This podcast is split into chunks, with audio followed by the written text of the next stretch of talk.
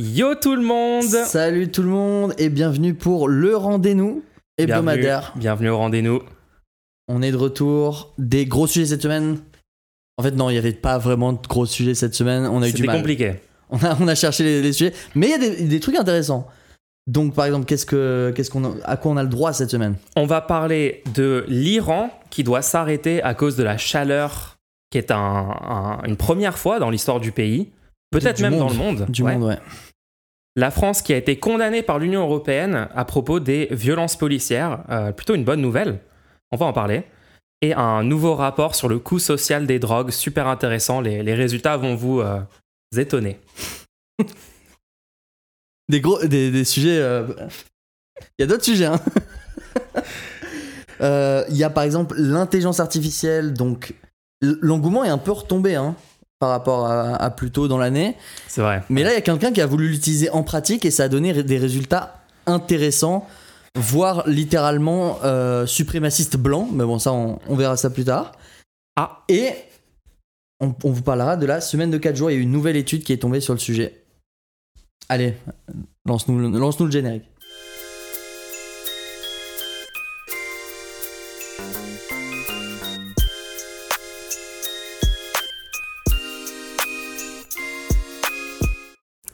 Bon. Eh bah alors, qu'est-ce qui se passe en Iran? Comment c'est possible? Le pays entier est à l'arrêt apparemment. Les autorités ont ordonné la fermeture des banques, des écoles et des administrations publiques alors que la température dépasse les 50 degrés dans le sud du pays. Est-ce que t'as déjà vécu sous 50 degrés? T'es déjà sorti dehors sous 50 degrés dans ta vie? Je me rappelle que l'année dernière, il y a eu un jour où je crois qu'il a fait 42 degrés en, Ile-de-France. Ouais.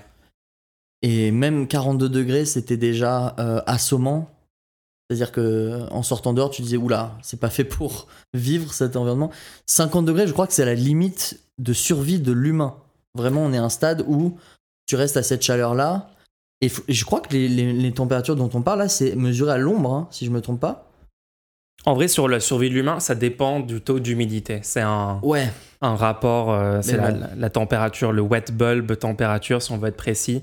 Moi, alors moi, juste, j'ai une expérience. Personnellement, j'étais en, en Asie du Sud-Est, euh, vers Hong Kong, euh, dans ces eaux-là. Les gens, 35 degrés dehors avec 100% d'humidité. lui demandez pas pourquoi il était là-bas. hein. Bah- J'essaie juste de raconter. Ok. Ça n'a rien à voir. 35 degrés avec 100% d'humidité, entre ça et 35 avec, je sais pas moi, 10%, 30%, des, des trucs qu'on a euh, habituellement nous en, en euh, Europe occidentale, enfin, ça n'a rien à voir. hein. C'est totalement catastrophique et genre, rien qu'avec ces températures-là, ils ont besoin d'avoir la clim dans absolument tous les bâtiments, tous les logements et tout. Donc là, 50 degrés, je connais pas trop les, les conditions, je sais pas trop à quel point c'est Ouais. humide ou pas. Euh, Juste, juste pour qu'on C'est fou quoi. juste pour qu'on se rende compte de, de quoi il s'agit. En fait, c'est quelque chose dont parlaient les gens qui ont qui rédigent le rapport du GIEC, les scientifiques depuis un bon moment. Il y a un stade où les températures piquent.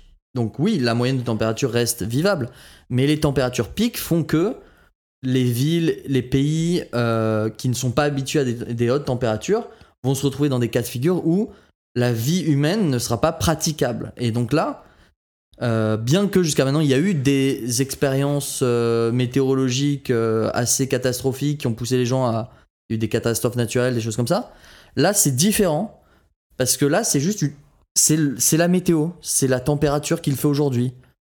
C'est pas un épisode météorologique anormal, c'est pas une tempête, c'est pas non, c'est juste aujourd'hui il va faire 50 degrés et du coup on est obligé. Donc là, l'Iran a décidé d'arrêter le pays. En fait, on, parle de carrément banque, école, université, administration publique, certaines, même certaines sociétés privées. Donc techniquement, euh, euh, si on envoie les gens travailler, on sait qu'on les met en danger de mort parce qu'ils pourraient pas survivre. Et du coup, ils font comment?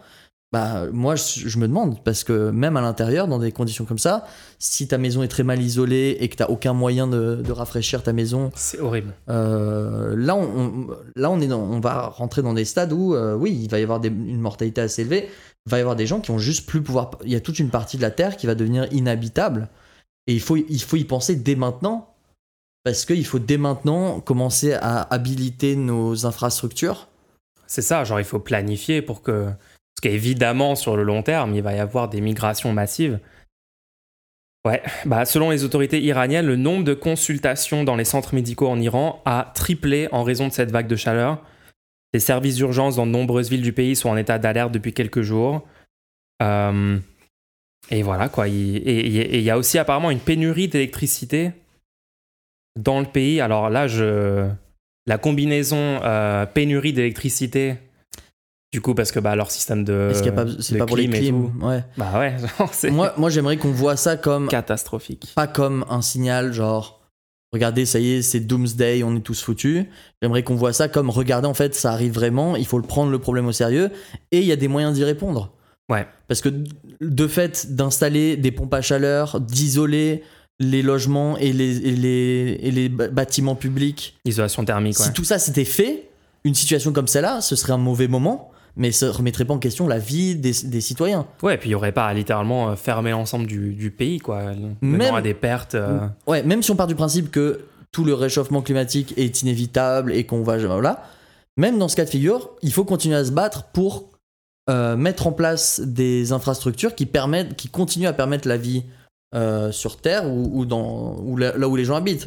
C'est ça le truc. Moi, j'ai l'impression tellement de gens par rapport à ce problème-là sont, défaitistes, sont hyper euh, et se disent non mais c'est foutu machin, les gens comprennent pas que ça peut toujours être pire.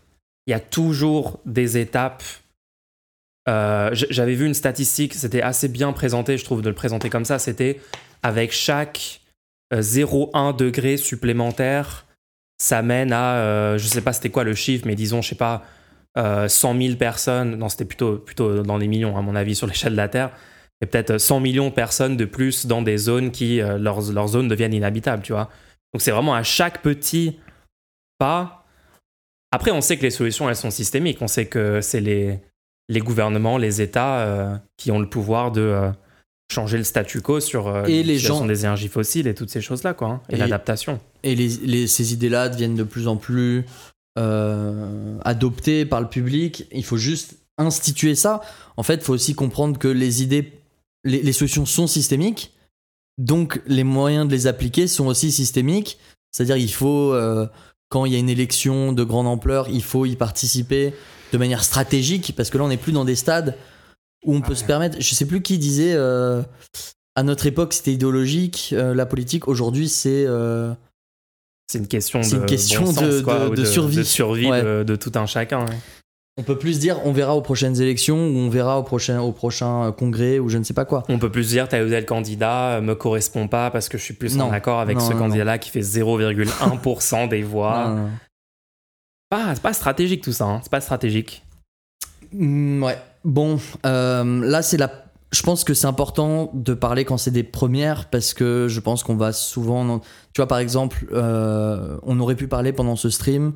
Il y a actuellement trois ou quatre feux de grande ampleur qui auraient fait la une il y a cinq ans.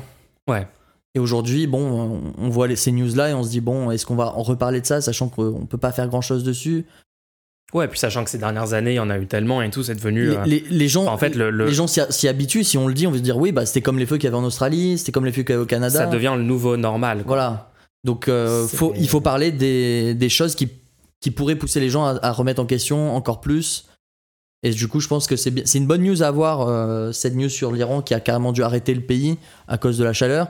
Parce que je pense que des gens qui se sont un peu trop habitués à se dire oui bon bah maintenant on vit dans un monde où il y a des feux partout et on change rien, tu vois. Ça peut peut-être les re-bouleverser un petit peu en leur expliquant non, en fait, regarde, comme tu disais tout à l'heure, il peut y avoir pire et du coup, il faut essayer que ça, ça devienne pas le nouveau normal, tu vois. Moi, je me souviens juste, il y a 5-6 ans, des conversations que j'avais avec des libéraux qui me disaient mais non, mais la technologie va résoudre le problème du réchauffement climatique, on va trouver euh, le, le marché, le libre marché, il y aura une solution qui émergera, forcément il y aura une demande.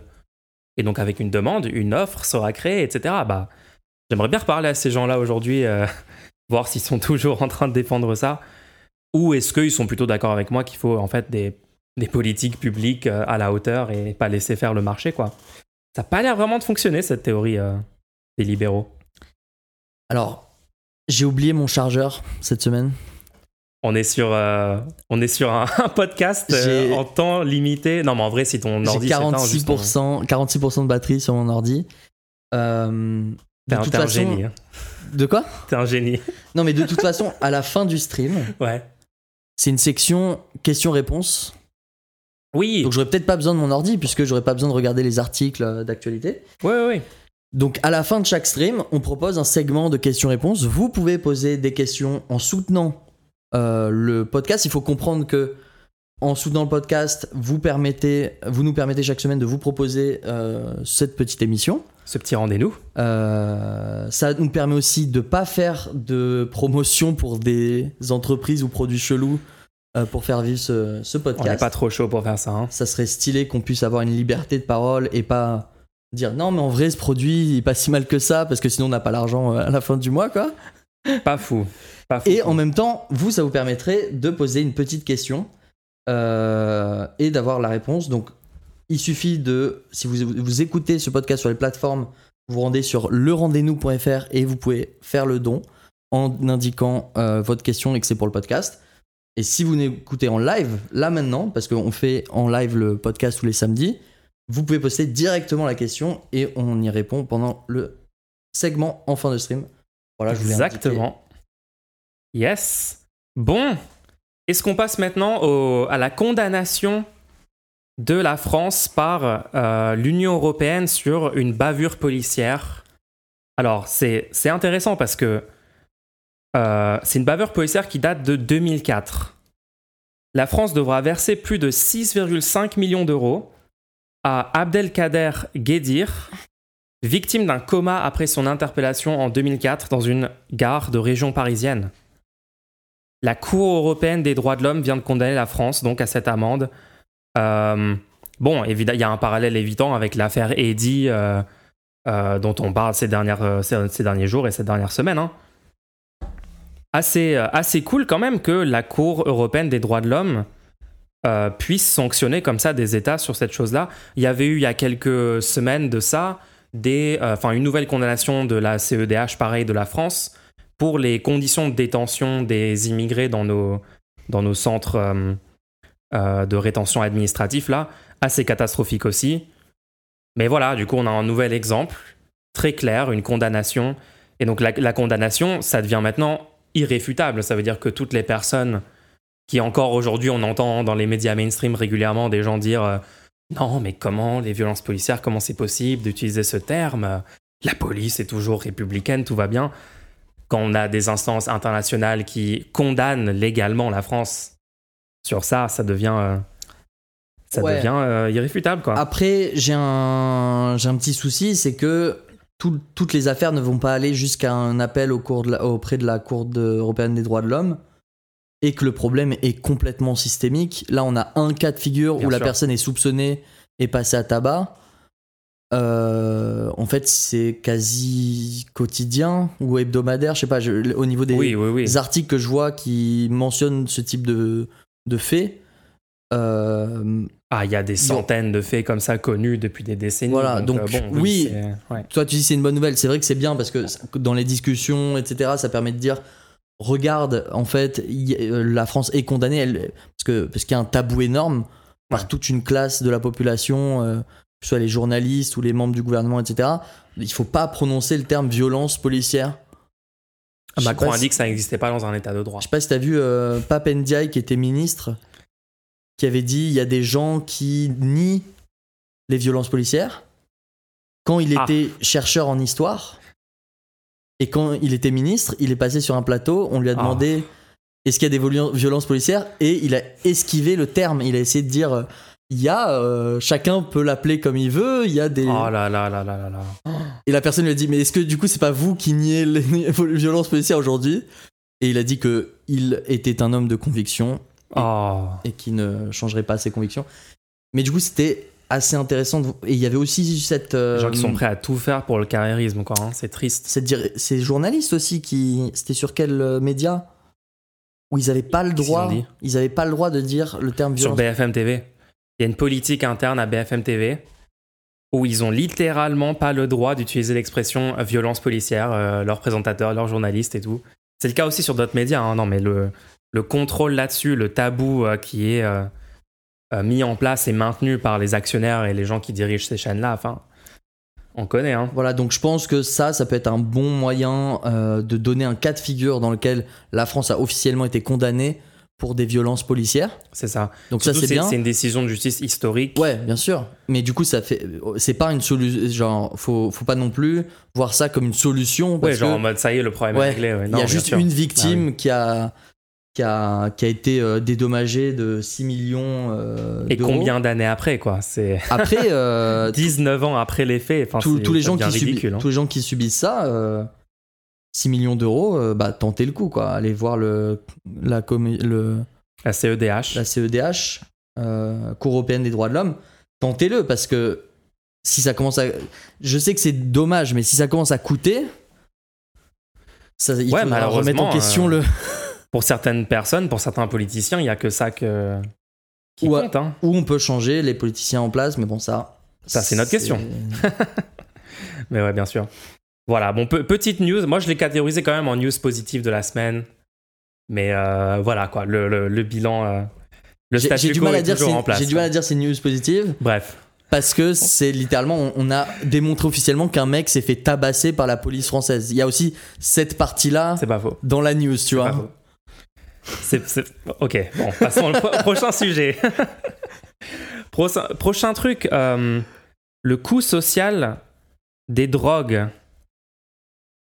À votre avis, en France, aujourd'hui, euh, quelles sont les drogues qui ont les plus gros impacts sur les finances publiques Ils peuvent ils peuvent pas te répondre. C'est un podcast. C'est une question rhétorique. Ok ok ok. C'est une question rhétorique, ok Les- Chacun peut, ok. Une nouvelle note publiée par l'Observatoire français des drogues et des toxicomanies s'intéresse au coût social du tabac, de l'alcool et des produits illicites, drogues illicites, durant l'année 2019.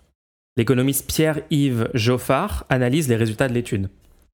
Et Surprise, surprise, l'addition est salée en ce qui concerne la cigarette et l'alcool, bien loin devant euh, la cocaïne, l'héroïne, la 3-MMCC et d'autres substances déclarées illicites, j'imagine le cannabis du coup. Et attends, ça, ça c'est vraiment le truc fou. Le coût social du tabac s'élèverait à 156 milliards d'euros par an. Coût social. Alors attends, j'essaye de voir, est-ce qu'ils me disent Ce que ça veut dire coût social ce que ça veut dire coût social? Parce que j'imagine c'est les dépenses de santé liées au cancer du poumon a, et il y a autres aussi maladies. les- la criminalité due à l'état d'ivresse, etc. Ou, enfin, ouais, tabac, ouais, sans serait- doute, ouais. Ce serait pas aussi clair du coup. Euh, Et, et du coup, je continue. C'est 102 milliards euh, pour l'alcool. Le coût social de l'alcool, 102 milliards. Donc, Attends, euh, c'est on- fou. On Si est on sur un total de 258 milliards par an de coût social. Après, il faut savoir que les gens vont pas juste s'arrêter de, de- de consommer, mais on peut, selon moi, grandement diminuer ces chiffres-là. Il y a une consommation qui est encore assez insensée. Moi, j'avais vu des chiffres qui m'avaient fait plutôt peur Sur l'alcool. sur la consommation d'alcool sur les plus gros consommateurs.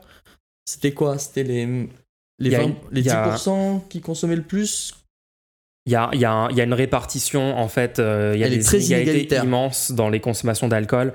Et ouais, la stat, je me souviens plus, mais je sais que l'ordre de grandeur, c'était ça, c'était environ les 10% 80, ouais. plus gros consommateurs. euh, com- consomment 80% de l'alcool en, en global. Je crois ouais, que ouais, quelque chose comme autour ça. de 60 ou 60%. entre 60 et 80. Mais oui, c'était. euh, en gros, en gros, il y a des très gros consommateurs qui sont euh, qui consomment énormément. Et aussi, il y a aussi très peu de personnes en France qui consomment zéro alcool.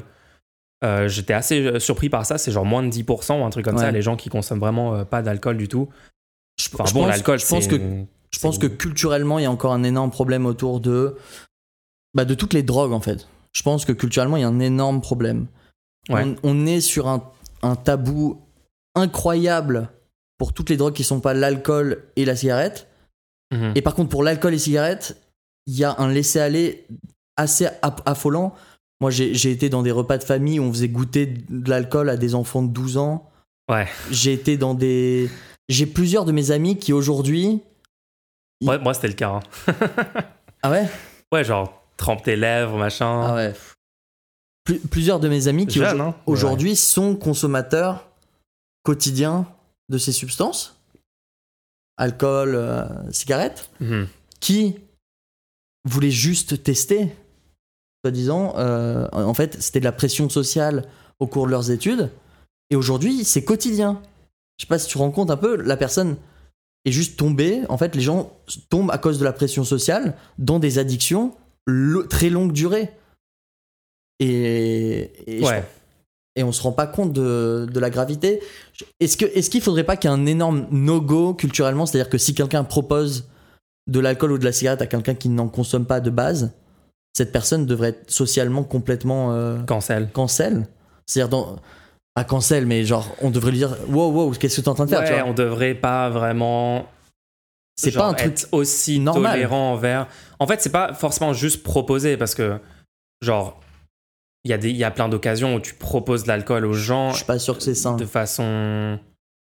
Si la personne Ouais, ne le demande pas, faut pas le proposer. tout, je, suis ouais. pas, je suis pas sûr que c'est ça. hein. Après, est-ce que juste avoir de l'alcool, euh, genre, t'as un repas, tu as une bouteille sur la table, est-ce que tu considérais comme une proposition Si on commence à te verser euh, un verre, oui, il y a un problème. Ouais, ok, ok. Ouais, non, mais c'est pas, c'est même plus une proposition, c'est juste on te- Bah, si tu, On te le si tu sert tiens la bouteille ouais. comme ça, juste au-dessus du verre, et tu dis alors, t'en veux? Ça, c'est une proposition, tu vois. Ouais, ouais, ouais, non, non, ouais, je suis d'accord. Je pense qu'il faut. En fait, je pense qu'il faudrait aller. Enfin, en fait, le plus gros problème pour moi, c'est les gens qui mettent la pression sociale, genre qui te disent euh, Quoi? Ouais. Tu prends pas d'alcool J'ai eu ça récemment Moi, c'est à une impossible. soirée. Genre, j'étais venu. Enfin, c'était une- c'était dans, dans un parc, tu vois. Et je suis venu avec ma, ma petite canette. euh, J'étais passé au supermarché avant, tu vois. Et il y a une personne qui me propose. euh, Enfin, la, la personne veut, elle, prendre une bière, tu vois. Et elle me dit de venir avec elle. Et quand je suis devant le truc, elle me dit euh, petite bière. Et je dis ah non, c'est bon, moi j'ai ma, j'ai ma boisson et juste on, on chill. Et là, la personne, un regard genre méga choqué, genre quoi? Allez, prends une petite boisson. Ouais, machin. ouais. Et je suis là, attends, mais on peut pas juste genre chill, on peut pas juste avoir la canette. Enfin, Moi, j'ai j'ai failli, déjà ma j'ai boisson. failli me faire taper. hein. Et moi, c'est ça. Tu t'es fait J'ai j'ai- taper j'ai failli me faire taper. Attends, moi je veux l'histoire de ça. C'est quoi ça? J'étais en soirée. Ouais. La personne me propose une, un, un énorme verre de bière. Ouais. Grosse pinte. J'ai dit non merci, je j'en prends pas quoi. Hmm. Et la personne n'était pas, la personne elle-même avait dû déjà consommer deux trois euh, bi- bières elle-même T'arrives. et a commencé à dire quoi tu refuses mon verre qu'est-ce que En fait, moi j'ai qu'est-ce que je t'ai l'impression. fait qu'est-ce que qu'est-ce qui se J'ai l'impression qu'il y a un comportement toxique assez fréquent autour de ça qui est genre que la personne veut être validée dans sa propre consommation. Et du coup il faut qu'autour d'elle les autres fassent pareil. Sinon c'est elle qui est bizarre tu vois. Et peut-être lui déjà on lui a proposé ouais. et a dit oui. Et c'était censé être normal comme interaction. Et du coup pourquoi lui quand il propose on- dit non la personne lui dit non? Puisque elle elle fait juste ce qu'on lui a montré qu'il fallait faire quoi peut-être. Encore une fois les gens ju- juste pour, ça. pour bien clarifier euh, si vous prenez euh, un peu d'alcool de façon raisonnée de temps en temps et tout on n'est pas en train de dire vous êtes moralement condamnable pour ça c'est mauvais etc genre encore une fois moi moi je suis pour la liberté individuelle Moi, de tout le monde de consommer euh, J'ai très clairement dit que ce Ouais. qui devait euh, être des, euh, des incités, c'est la pression c'est sociale la pression sociale. J'ai- pas dit que tu devais pas, tu devais arrêter ou quoi. Il y a pas, il y a pas de jugement moral toi de ce que tu fais. Ouais. Maintenant, le fait de quelqu'un qui ne consomme pas de lui proposer. Moi, je te dis, j'ai vraiment des amis qui aujourd'hui quotidiennement galèrent avec une addiction qu'ils doivent gérer parce que quelqu'un leur a proposé, qu'il y avait une pression sociale, qui qui voulait pas. euh, parce que s'ils disaient non, tu te fais harceler. Il faut il faut le dire. Les- les- Moi, moi, on m'a ouais. dû me proposer peut-être dans une même soirée, peut-être 10 fois, des, des fois, de, de boire, de, de fumer. ouais, ouais. C'est assez catastrophique. Et juste, si la personne n'est pas intéressée, on ne devrait pas lui proposer. Les, les, les, les gens qui veulent pas, les gens qui veulent, ils, ils peuvent tout à fait demander, ils peuvent euh, participer ou quoi. Puis aussi, le truc de la cigarette qui est turbo normalisé dès le lycée Ouais. et genre accepté, tu vois, genre tu sors devant le lycée, euh, les gens fument. même au collège, à 13 et ans. Tu, ouais, tu fumes à 13 ans. Je sais pas, je trouve que culturellement, on pourrait peut-être faire hein. quelque chose, non J'ai l'impression. Et c'est aussi un truc assez français, hein, parce que euh, moi j'ai vécu aux États-Unis plusieurs années, et le fait de fumer, c'est beaucoup moins normalisé aux États-Unis qu'en France. Et, euh, et surtout dans, au- dans un âge, euh, enfin quand t'es Ouais. ado, quand t'es quand t'es euh, collège, lycée, normal, etc. quoi. Dans, dans les aux États-Unis, enfin j'imagine à certains endroits il y a cette culture-là, mais c'est vraiment différent. hein. Je veux dire, il y a personne qui qui fume aussi ouvertement qu'en France, ou juste à genre toute la rue devant le lycée euh, de, de gens qui fument. Et c'est compliqué. Après, c'est c'est à la fois culturel, mais il y a des mesures politiques très claires qu'on pourrait mettre en place.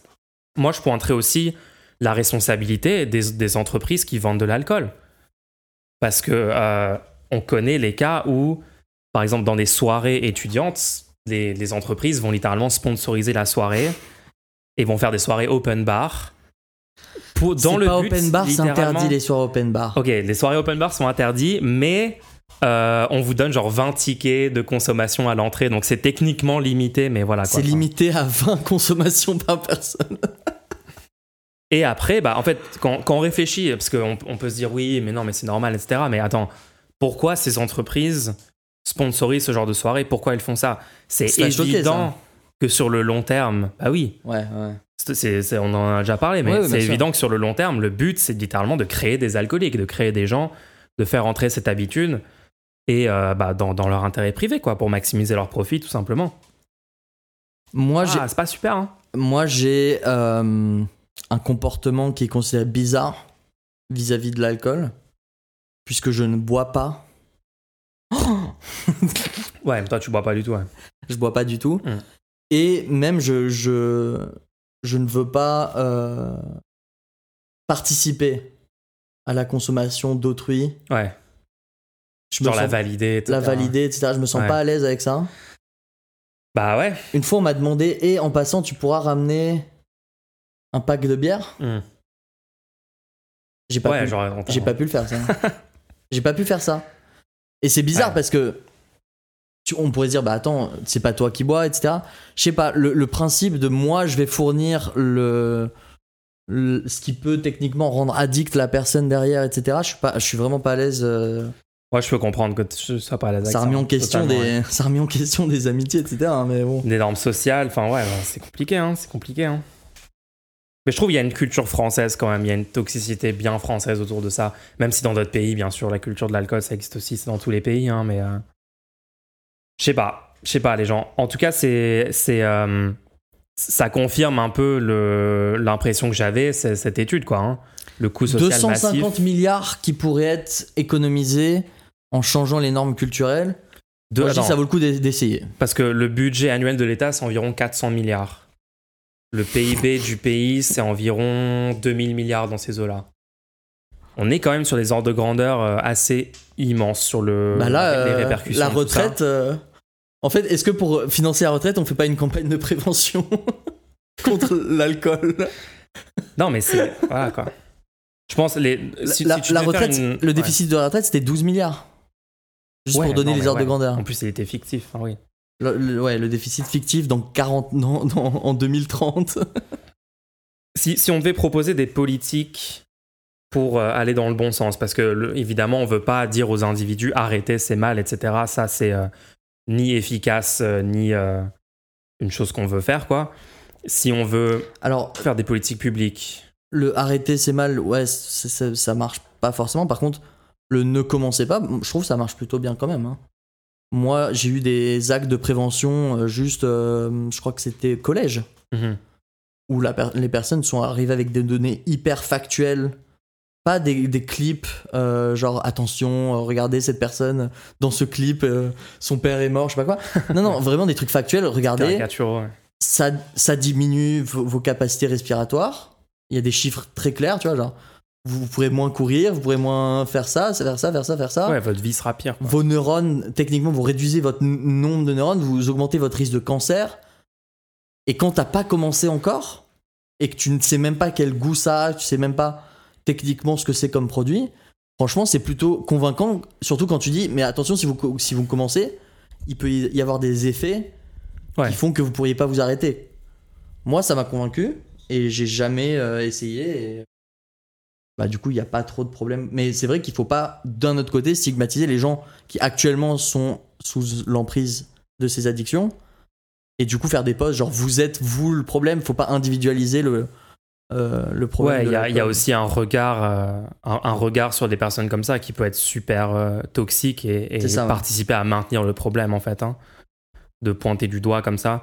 Encore une fois, le, ce qui est recommandé, c'est que pour les personnes addictes, il faut politiquement traiter ça comme euh, un problème médical Ouais. avant tout, tu vois, même s'il s'agit de substances illicites. C'est ça qu'on voudrait dans l'idéal, euh, c'est un problème médical, quoi. C'est pas une question de moralité individuelle ou une question de euh, oh t'as t'as pris un truc illégal, c'est mal, etc. C'est le diable. Enfin, ça Pa- marche pas. quoi. Passer un certain stade, la volonté de la personne n'a, n'a- rentre dans l'équation, mais n'est plus suffisante et elle doit être carrément aidée. Ouais. On- elle peut plus. euh, je crois que c'était sur l'alcool justement où la personne peut carrément faire des hallucinations. Ah oui, oui, oui. Euh, Enfin, Ouais, ça, devient un problème médical certain à- stade, à, mais traiter, etc. Et, et du coup, d'où d'où le coût social derrière. Ouais, moi, moi j'ai une take par contre. Euh, je, alors, de toutes les études que j'ai vues, le cannabis a des effets beaucoup moins dangereux sur la santé. Est-ce qu'on veut Je sais pas pas où tu vas là. Je sais même pas où tu vas là. Est-ce qu'on veut pas Non, mais pour l'intérêt général, si les gens veulent quand même consommer des drogues psychotropes, faire ça et tout, est-ce qu'on veut pas normaliser de remplacer l'alcool par du cannabis? Remplacer. L'étude dit littéralement Non, non, non, non. que le coût social de l'héroïne plus la cocaïne plus Non, le remplacer, cannabis, pas 7 remplacer. milliards par an Oui, mais pas remplacer. versus 100 milliards. Oui, mais ça, c'est. Attends. Le truc est carrément illégal actuellement. C'est une idée, c'est une idée. Non, mais je suis pour la... évidemment, je suis pour le Non, mais débénaliser. c'est pas ce que je viens de dire, c'est par rapport à l'étude. Le coût social, il est par rapport à la consommation globale. Ouais. Si tu dis maintenant on le remplace et que c'est la consommation par défaut, c'est le cannabis, le coût social il sera plus élevé. Tu dis- C'est n'importe quoi comment t'analyses les stats là?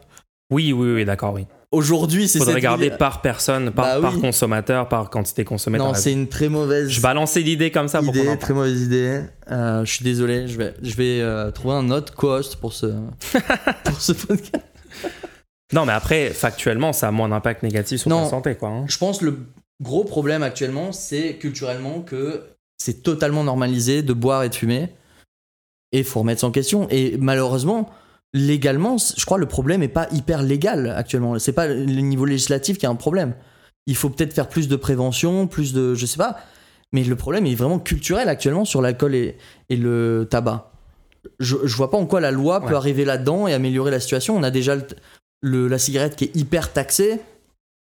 Ouais, Euh, c'est vrai, c'est vrai. Tu peux la taxer encore plus, mais on- quand tu regardes les données de consommation, ça n'a T'as pas, quelques trucs que tu ça a peux pas faire. trop genre, fait par exemple, bouger le- la quand- consommation depuis quand un je moment. vois des pubs pour de la vodka dans le métro, dans les transports en commun et tout, bon, je me dis quand même, euh, on pourrait, euh, on pourrait peut-être enlever ça, quoi. Mais, mais t'as raison, même si on faisait ça, euh, le problème, le, le- la- l'omniprésence culturelle de ça, c'est le truc central, hein, ouais. Ouais, ouais. Mais du coup, attends, en conclusion, là, ils disent le résultat démontre au passage, non, démonte au passage une idée reçue. Les drogues légales, que sont l'alcool et le tabac, ne rapportent pas de bénéfices à l'État via les taxes.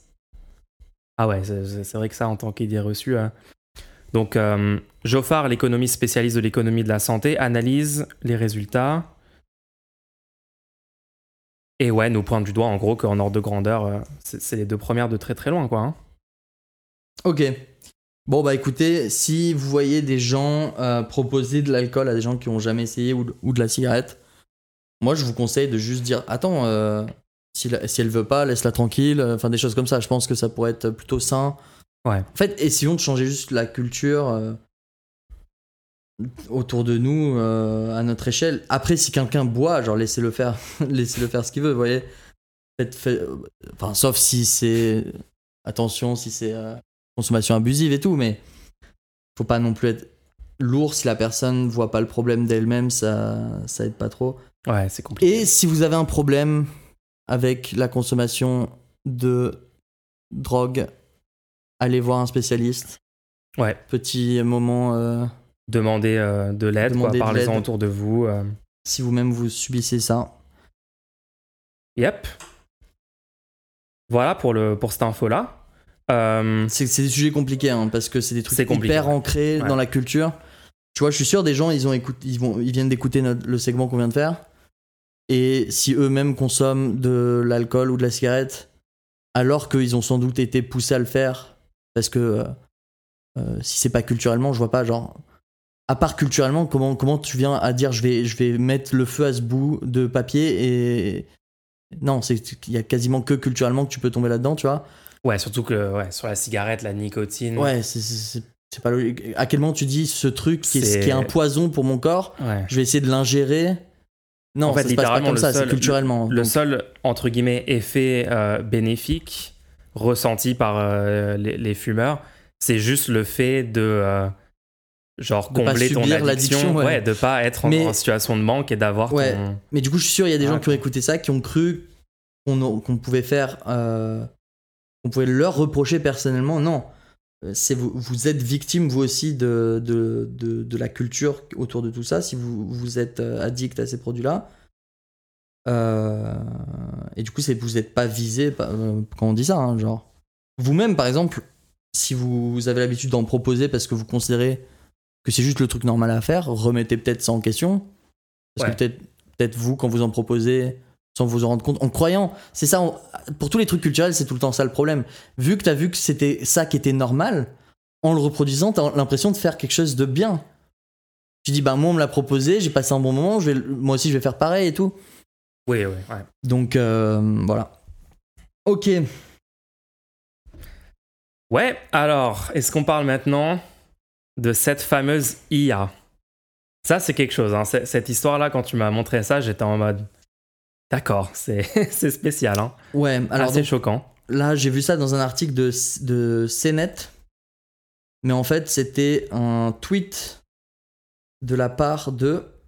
Je, je donne le crédit. euh, at Rona Wang. Ok? Ouais. Rona Wang, donc, a essayé de. Elle, elle s'est dit je vais faire une photo pour euh, LinkedIn. J'ai besoin pour mon profil LinkedIn. Ouais. Euh, je vais demander à une intelligence artificielle de la retoucher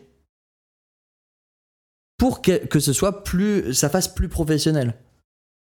D'accord. Pour, pour pouvoir avoir une photo professionnelle pour LinkedIn. Ouais, pour Ce qui est plutôt ses chances logique. euh, C'est-à-dire que- job, oui. ouais. D'habitude, toi-même, ta photo, tu vas essayer de dire ah, je vais peut-être mettre un costard, je vais peut-être mettre sur un, un fond avec un petit flou et tout. Ouais. Cette personne s'est dit ah bah maintenant on a les intelligences artificielles, peut-être je peux prendre une photo que j'ai déjà, lui dire de la rendre professionnelle et la mettre sur LinkedIn, ça a l'air d'être le bon plan, ok? Oups. Qu'est-ce qui s'est passé? Donc j'invite les gens qui écoutent à aller voir euh, le tweet de Rona Wang pour voir le résultat de, de l'image. Euh, quelle ne fut pas euh, sa surprise en se rendant compte a- que le- l'IA, donc l'IA en question c'était Playground AI, qui est un, un- un site qui permet de tester des trucs comme ça, quoi, avec des intelligences artificielles, euh, l'avait métamorphosé. Ma première réaction en voyant le résultat était l'amusement, a-t-elle déclaré, avant d'ajouter Je pense vraiment que c'est un problème. Qu'est-ce qui était un problème? En fait, Rona Wang, qui est typé asiatique, Ouais. a clairement été transformée par l'intelligence artificielle. C'est plus la même personne. Ce qu'elle a demandé à l'intelligence artificielle, c'est Give the girl from the original photo a professional LinkedIn profile photo. Qui veut dire donne à la fille dans la photo d'origine une photo de profil professionnelle pour LinkedIn. Professionnel. Et la photo qui en résulte est littéralement une, une femme blanche aux yeux bleus. Elle est devenue blanche, les gens. L'IA lui a dit Ah, tu veux avoir le job? En fait, va falloir que tu sois blanche. Donc, c'est une IA qui a entraîné, elle a entraîné du coup sur un- un- une base de données de euh, sans doute de CV, de. Non, non, là c'est un truc généraliste de Ah, photos. c'est un truc général, d'accord. pour, ok. pour, euh, retoucher les photos. Quoi. euh, ouais, ouais. D'accord, ok. Donc c'est juste la base de données, c'est juste genre toutes les tout- images tout- ouais, d'internet, ça. voilà. Et donc globalement, quand on prend l'ensemble des données que l'humanité a produites sur internet, plus ou moins, et on fait une IA et on lui demande un look professionnel, ça ressort une image blanche. Ça en dit long. Ça en dit long, franchement, c'est c'est spécial. Hein. Donc l'IA dit officiellement que pour avoir un job, il vaut mieux être blanc. Il y a un truc que j'aimerais rappeler à beaucoup de gens euh, qui voient l'intelligence artificielle comme un algorithme comme un autre. L'intelligence artificielle n'est pas un algorithme comme un autre. L'intelligence artificielle utilise des données Et si les données sont biaisées, les résultats de l'intelligence artificielle seront eux aussi biaisés. Exactement. Donc là, on est dans un cas de figure où, oui, c'est vrai, les gens sur, Lin- sur LinkedIn, quand ils checkent des CV, il y a des études là-dessus, ils vont être racistes. Ils vont prendre les profils blancs en, en- en premier. Exactement. Je sais plus, euh, on avait des chiffres là-dessus. Ouais, ouais, le- les testings sur les entreprises françaises a montré que euh, vous envoyez un, tout un ensemble de CV euh, et vous avez juste des variations sur le nom, prénom et la photo du, du candidat ou de la candidate. Toutes choses égales par ailleurs, hein, même compétences, même niveau d'expérience, même euh, euh, exactement les mêmes CV. Et on voit que les recruteurs, euh, dans l'ensemble, en moyenne, ont clairement des choix biaisés sur, des critères ratios, quoi. hein. Si t'es perçu comme blanc, t'as plus de chances d'avoir le job, toutes choses égales par ailleurs. Donc là, l'intelligence artificielle s'est dit on me demande une photo professionnelle pour LinkedIn. Comment faire pour que cette photo paraisse professionnelle, augmente les, je sais pas, augmente les chances. Je sais, je sais pas comment le réseau de neurones a, a- a calculé son coût. Euh, Ouais. Mais en gros, au final, euh, ça a sorti une photo où c'est la même personne. C'est pas vraiment la même personne, hein. on a la photo sous les yeux là. c'est la même, c'est au même endroit avec le même t-shirt, Ouais, mais le non, visage. la personne, c'est Non, c'est pas la même personne. C'est littéralement pas la même personne. C'est pas les mêmes cheveux, c'est pas les mêmes yeux, c'est pas le même visage. Il y a, y a quasi- il y a carrément aucun, aucun rapport. Je trouve ça marrant que, genre, peut-être elle s'attendait à, tu sais, avoir, euh, je sais pas, le fond. un Le peu fond, plus oui. flou, genre Peut-être meilleur. au lieu d'un euh, t-shirt, un petit pull. euh. Ouais, genre me- me- meilleur look, meilleur éclairage, saturation, netteté, etc. En fait, non, il y a rien qui a changé de tout ça. Il y a juste ses, traits euh, physiques, sa couleur de peau, ses yeux. Alors, ce qui est intéressant, c'est euh, donc elle a répondu, elle a dit. Je pense vraiment que c'est un problème. J'espère que les créateurs de logiciels sont conscients de ces biais et réfléchissent à des moyens de les atténuer. Le fait est que ils sont conscients des biais. Les tout premiers euh, logiciels, euh, enfin pas tous les, les tout premiers, mais les premiers cas de figure de biais sont assez vieux maintenant, Ouais. plus de 5 ans, Quelques plus années, hein. les trucs officiellement euh, racistes et tout ont, ont quelques années maintenant. Il y, avait Amazon qui avait un- une intelligence artificielle de recrutement. Donc il s'était dit on a beaucoup de CV et du coup au lieu de les traiter à la main, on va avoir une intelligence artificielle qui va traiter ça. Ils avaient donné une base de données de CV euh, qu'ils avaient recruté ou pas pour pouvoir être une base d'entraînement pour l'intelligence artificielle. Et Amazon a dû abandonner son intelligence artificielle pour les recrutements puisque elle discriminait les femmes. L- L'intelligence artificielle était intrinsèquement discriminatoire envers les femmes. Pourquoi? Parce qu'elle se basait sur des données discriminatoires envers les femmes. Euh, Je suis pas surpris. Oui, les gens essayent de, de faire des trucs, euh, d'embaucher des gens éthiques pour essayer de travailler sur ces biais-là. C'est un sujet de recherche euh, a- académique entier. Hein, le- Essayer de corriger ces biais-là. Je sais pas si dans les faits, beaucoup d'entreprises Dans qui les- mettent en place les systèmes euh, le Dans les logiciels de détection de visage, les personnes noires étaient beaucoup plus facilement considérées euh, comme euh, matching. Ouais. Parce qu'il y avait beaucoup moins de visages noirs dans le dans l'entraînement du logiciel, Dans la base de données, ouais. dans la base de données. Donc c'était beaucoup plus facile pour le logiciel de détecter qu'un visage blanc, les, les détails lui permettaient de savoir que euh, non, c'est pas ce visage-là. Ouais. Alors pour les noirs, c'était a la probabilité qu'il y ait un matching, on dise oui, c'est lui le criminel, était beaucoup plus élevée puisque comme les humains qui ont créé le logiciel, ils savaient pas différencier deux noirs. Ils ont en fait. jamais vu personne noire, en fait. non, parce que dans, le- dans le corpus de visages Bah qu'ils ont ouais, fourni, ouais. il y avait très peu de personnes. euh, T'as moins de data racisées non points, et blanches. du coup, Bah oui, voilà, euh, donc- Si t'as moins de data points, t'as moins de façons de les distinguer en apprenant. Ouais, non, mais c'est clair. hein. Euh, et à partir de là, donc c'était un groupe de chercheurs qui avait détecté ce, ce biais-là. Euh, récemment, il y a quelqu'un aussi qui avait euh, été détecté et il a demandé l'algorithme. Il a, Ouais. il- légalement, on va devoir lui donner l'algorithme, donc je sais pas comment ça va se passer. Il y avait eu aussi un, une, une news là-dessus. On va lui fournir le réseau de neurones. Bah ouais, on a dit c'est euh, vous, c'est vous qui avez fait ce crime selon ce logiciel. Et l'avocat dit bah nous tant qu'on n'a pas le logiciel, on peut pas accepter ce. ce- ils vont devoir lui donner tout le réseau de neurones. Je sais pas comment ils vont checker ça. Euh, bref, il y a plein de, de choses comme ça. Il y a des, il y a des, j'ai pas le nom sous la main, mais il y a des, des organismes qui essaient de lutter contre ça et tout.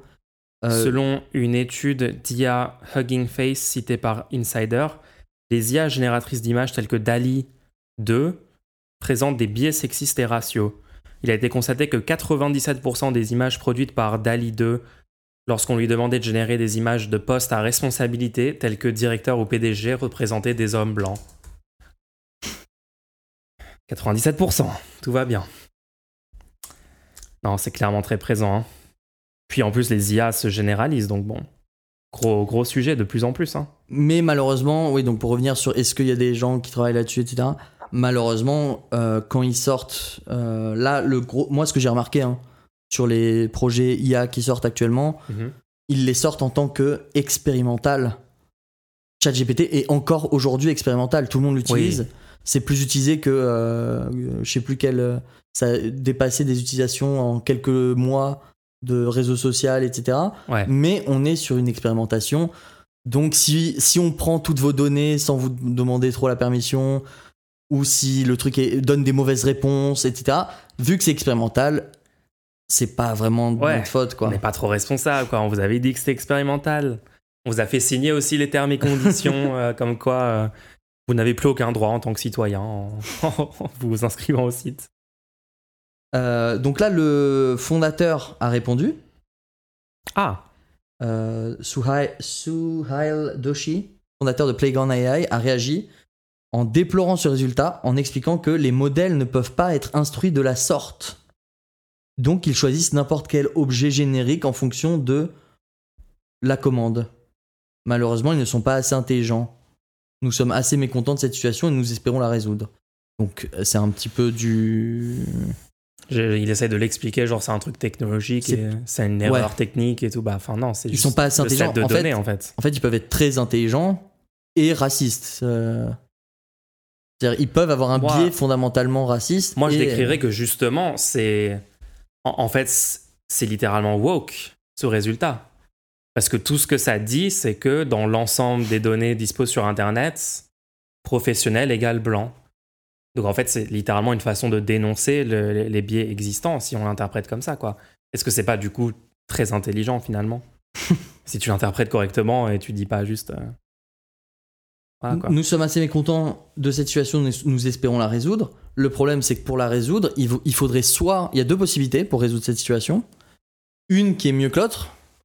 Théoriquement, trois possibilités. La première possibilité, c'est.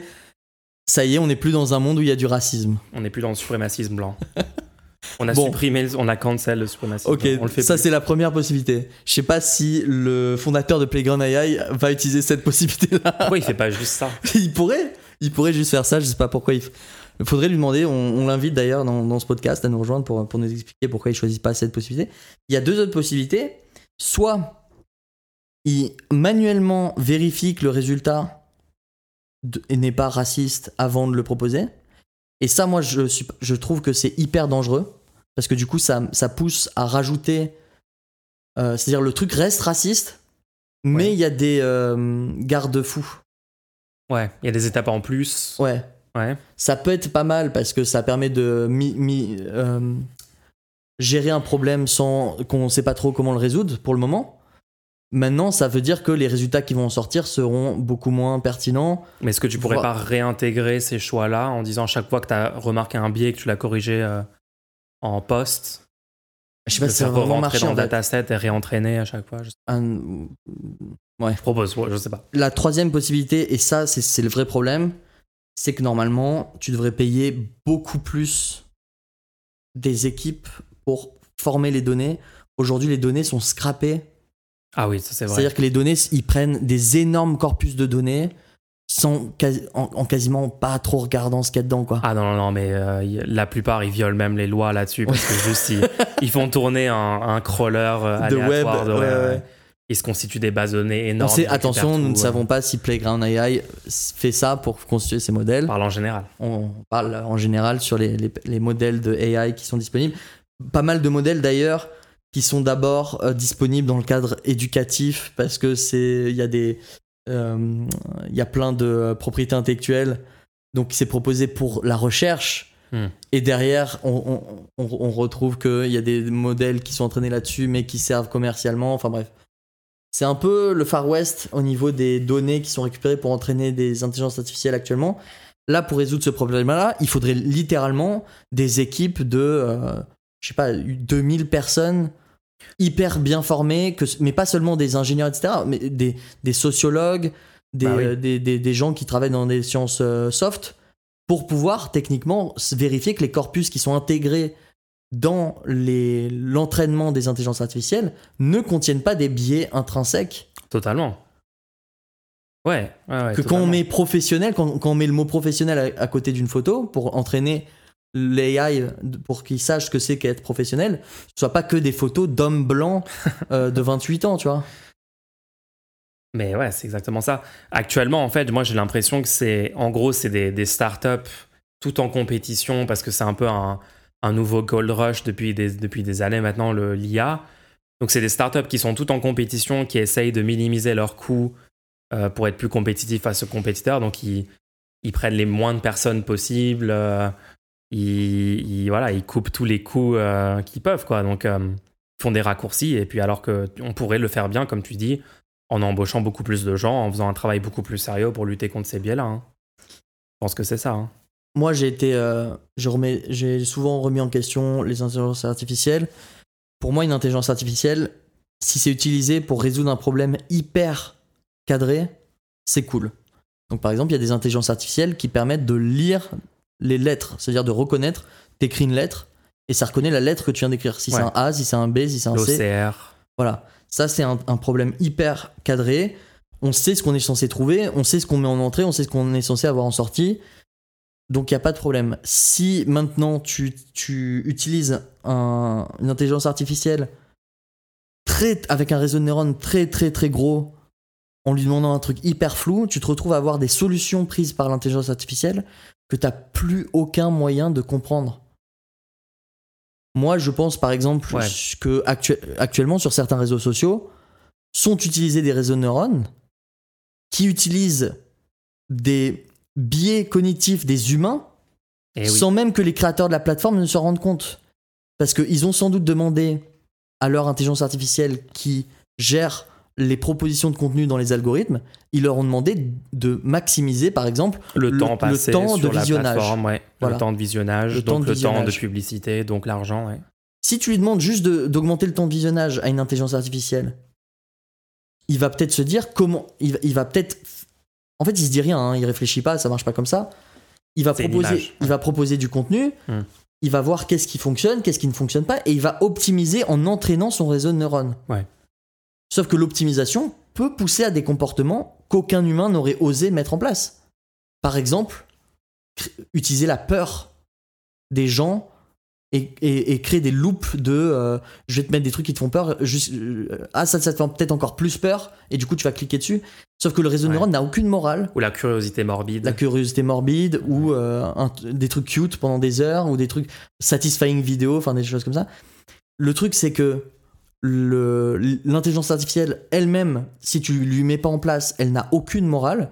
Et si- s'il faut utiliser, des- exploiter des biais cognitifs, te pousser à rentrer dans des sectes, etc. Ouais.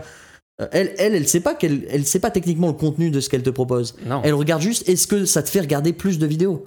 c'est ça. C'est juste, il y, a une- il y a une métrique qui est maximisée, euh, peu importe. euh, toutes les autres conséquences, peu importe. Il n'y a aucun, aucun regard, quoi. Ouais. Non, je vois vraiment ce que tu veux dire sur le, le, le- le problème. hein.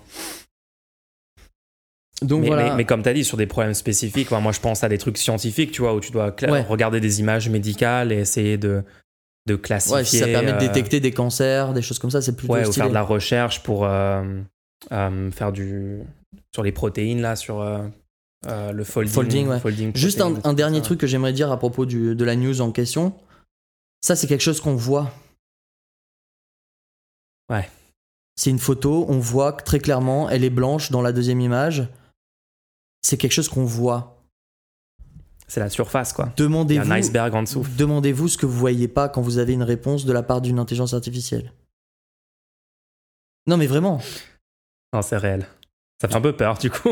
toutes les réponses sont teintées de tous ces biais. Sauf que là, c'est une réponse qui est, qui est vue très clairement. Eh oui. Faites attention. Eh Voilà. oui. N'hésitez pas à poser des petites questions, les gens, pour le segment de la fin. C'est le, le petit rappel. Le rendez-vous.fr, Kofi. Ouais, ouais, ouais. Alors, euh, bon, il y a, il y a une super news maintenant dont il faut qu'on parle aussi. Euh, la semaine de 4 jours. Est-ce que vous avez déjà expérimenté une semaine de 4 jours? Est-ce que toi, tu as déjà travaillé des semaines de 4 jours dans une entreprise? Non. Ah, ah, ah, ah, ah, si. Ah ouais? Mais c'est pas, c'est pas l'entreprise qui voulait mettre en place la semaine de 4 jours. Ah, tu as forcé la semaine de 4 jours, tu l'as imposé à l'employeur? Je devais prendre mes jours de vacances. Comment t'as fait? J'ai pris tous mes lundis pendant, pendant 3 mois. T'as posé tes congés? J'ai posé tous mes lundis. Ah, c'est du génie Ah, c'est du génie, t'as as fait le truc que personne fait, genre normalement tout le monde groupe congés. Ouais, j'ai juste posé tous mes lundis, un par un, chaque semaine. J'adore, je suis fan. Et on me disait, mais tu seras là à la réunion? Je suis, je suis en congé lundi. Et chaque semaine, je disais, les gens me disaient, bah, attends, mais t'es jamais là le lundi? Dis, Bah non, c'est mes, c'est mes vacances. Et ce Gros qui est- cerveau. Ce qui est marrant, c'est que les gens étaient énervés. Ils se disaient, mais c'est pas juste. Lui, il a tous ses lundis. Alors que si, c'est bah, c'est le même nombre de jours de congé, tu vois? J'adore, j'adore le concept. Pensez-y les gens, hein, pensez-y, c'est une stratégie. Euh, alors, la semaine de 4 jours, euh, on a du coup, c'est quoi? On a une, une nouvelle étude Oui, une nouvelle étude menée outre-Atlantique, basée sur un programme pilote, révèle les nombreux bienfaits d'un tel rythme de travail, tant pour les employés que pour les entreprises. Et ça, c'est l'aspect que j'adore Ça, c'est important. hein. de pointer que c'est littéralement plus efficace pour les entreprises, pour l'économie. Les entreprises se tirent une balle dans le pied en ne faisant pas la semaine de 4 jours. Ça, c'est la meilleure quand même. hein. Alors, du coup, d'après un récent sondage, plus de deux tiers des, sal- des salariés travaillant dans les secteurs publics et privés aimeraient embrasser ce rythme de travail alternatif. Et ce, même s'il fallait faire des journées plus longues pour accomplir leurs tâches, voire renier sur leur salaire. 28% des gens ré- répondent ça. Euh, D'accord, donc ça c'est ça. c'est ça. Moi, je voulais les, les résultats. J'ai un ami qui cherche depuis peut-être un, un an et demi Ouais. un temps partiel. D'accord Juste un temps partiel. Juste la personne veut faire un temps partiel, son entreprise lui refuse. Elle a dit bah je vais peut-être démissionner. Ils ont dit ouais bah t'as qu'à démissionner. Je dis mais pourquoi vous me payez pas deux fois moins cher, vous me donnez un temps partiel? Non non on veut pas vous donner temps partiel. Ouais, ouais, dans plein de domaines en France, c'est genre. Et pourtant le domaine est hyper recherché. C'est un domaine hyper recherché. Ouais. Il ne peut pas trouver. Les gens veulent absolument l'avoir à temps plein. Je ne comprends pas cette logique. Vous avez besoin, de- vous ne trouvez pas de gens et vous refusez quelqu'un qui veut travailler en temps partiel? Non, mais il y a- une logique très étrange. Encore une fois, c'est un truc de maintien du statu quo, maintien des normes et tout. Euh, c'est vu comme complètement anormal de vouloir. Euh, puis en plus, là, on, on parle de métiers genre très bien payés de l'heure, par exemple. Donc tu pourrais en fait euh, euh, vivre à peu près confortablement et tout en faisant, des- en faisant un temps partiel. Et c'est littéralement introuvable dans certains, dans Ouais. certains domaines.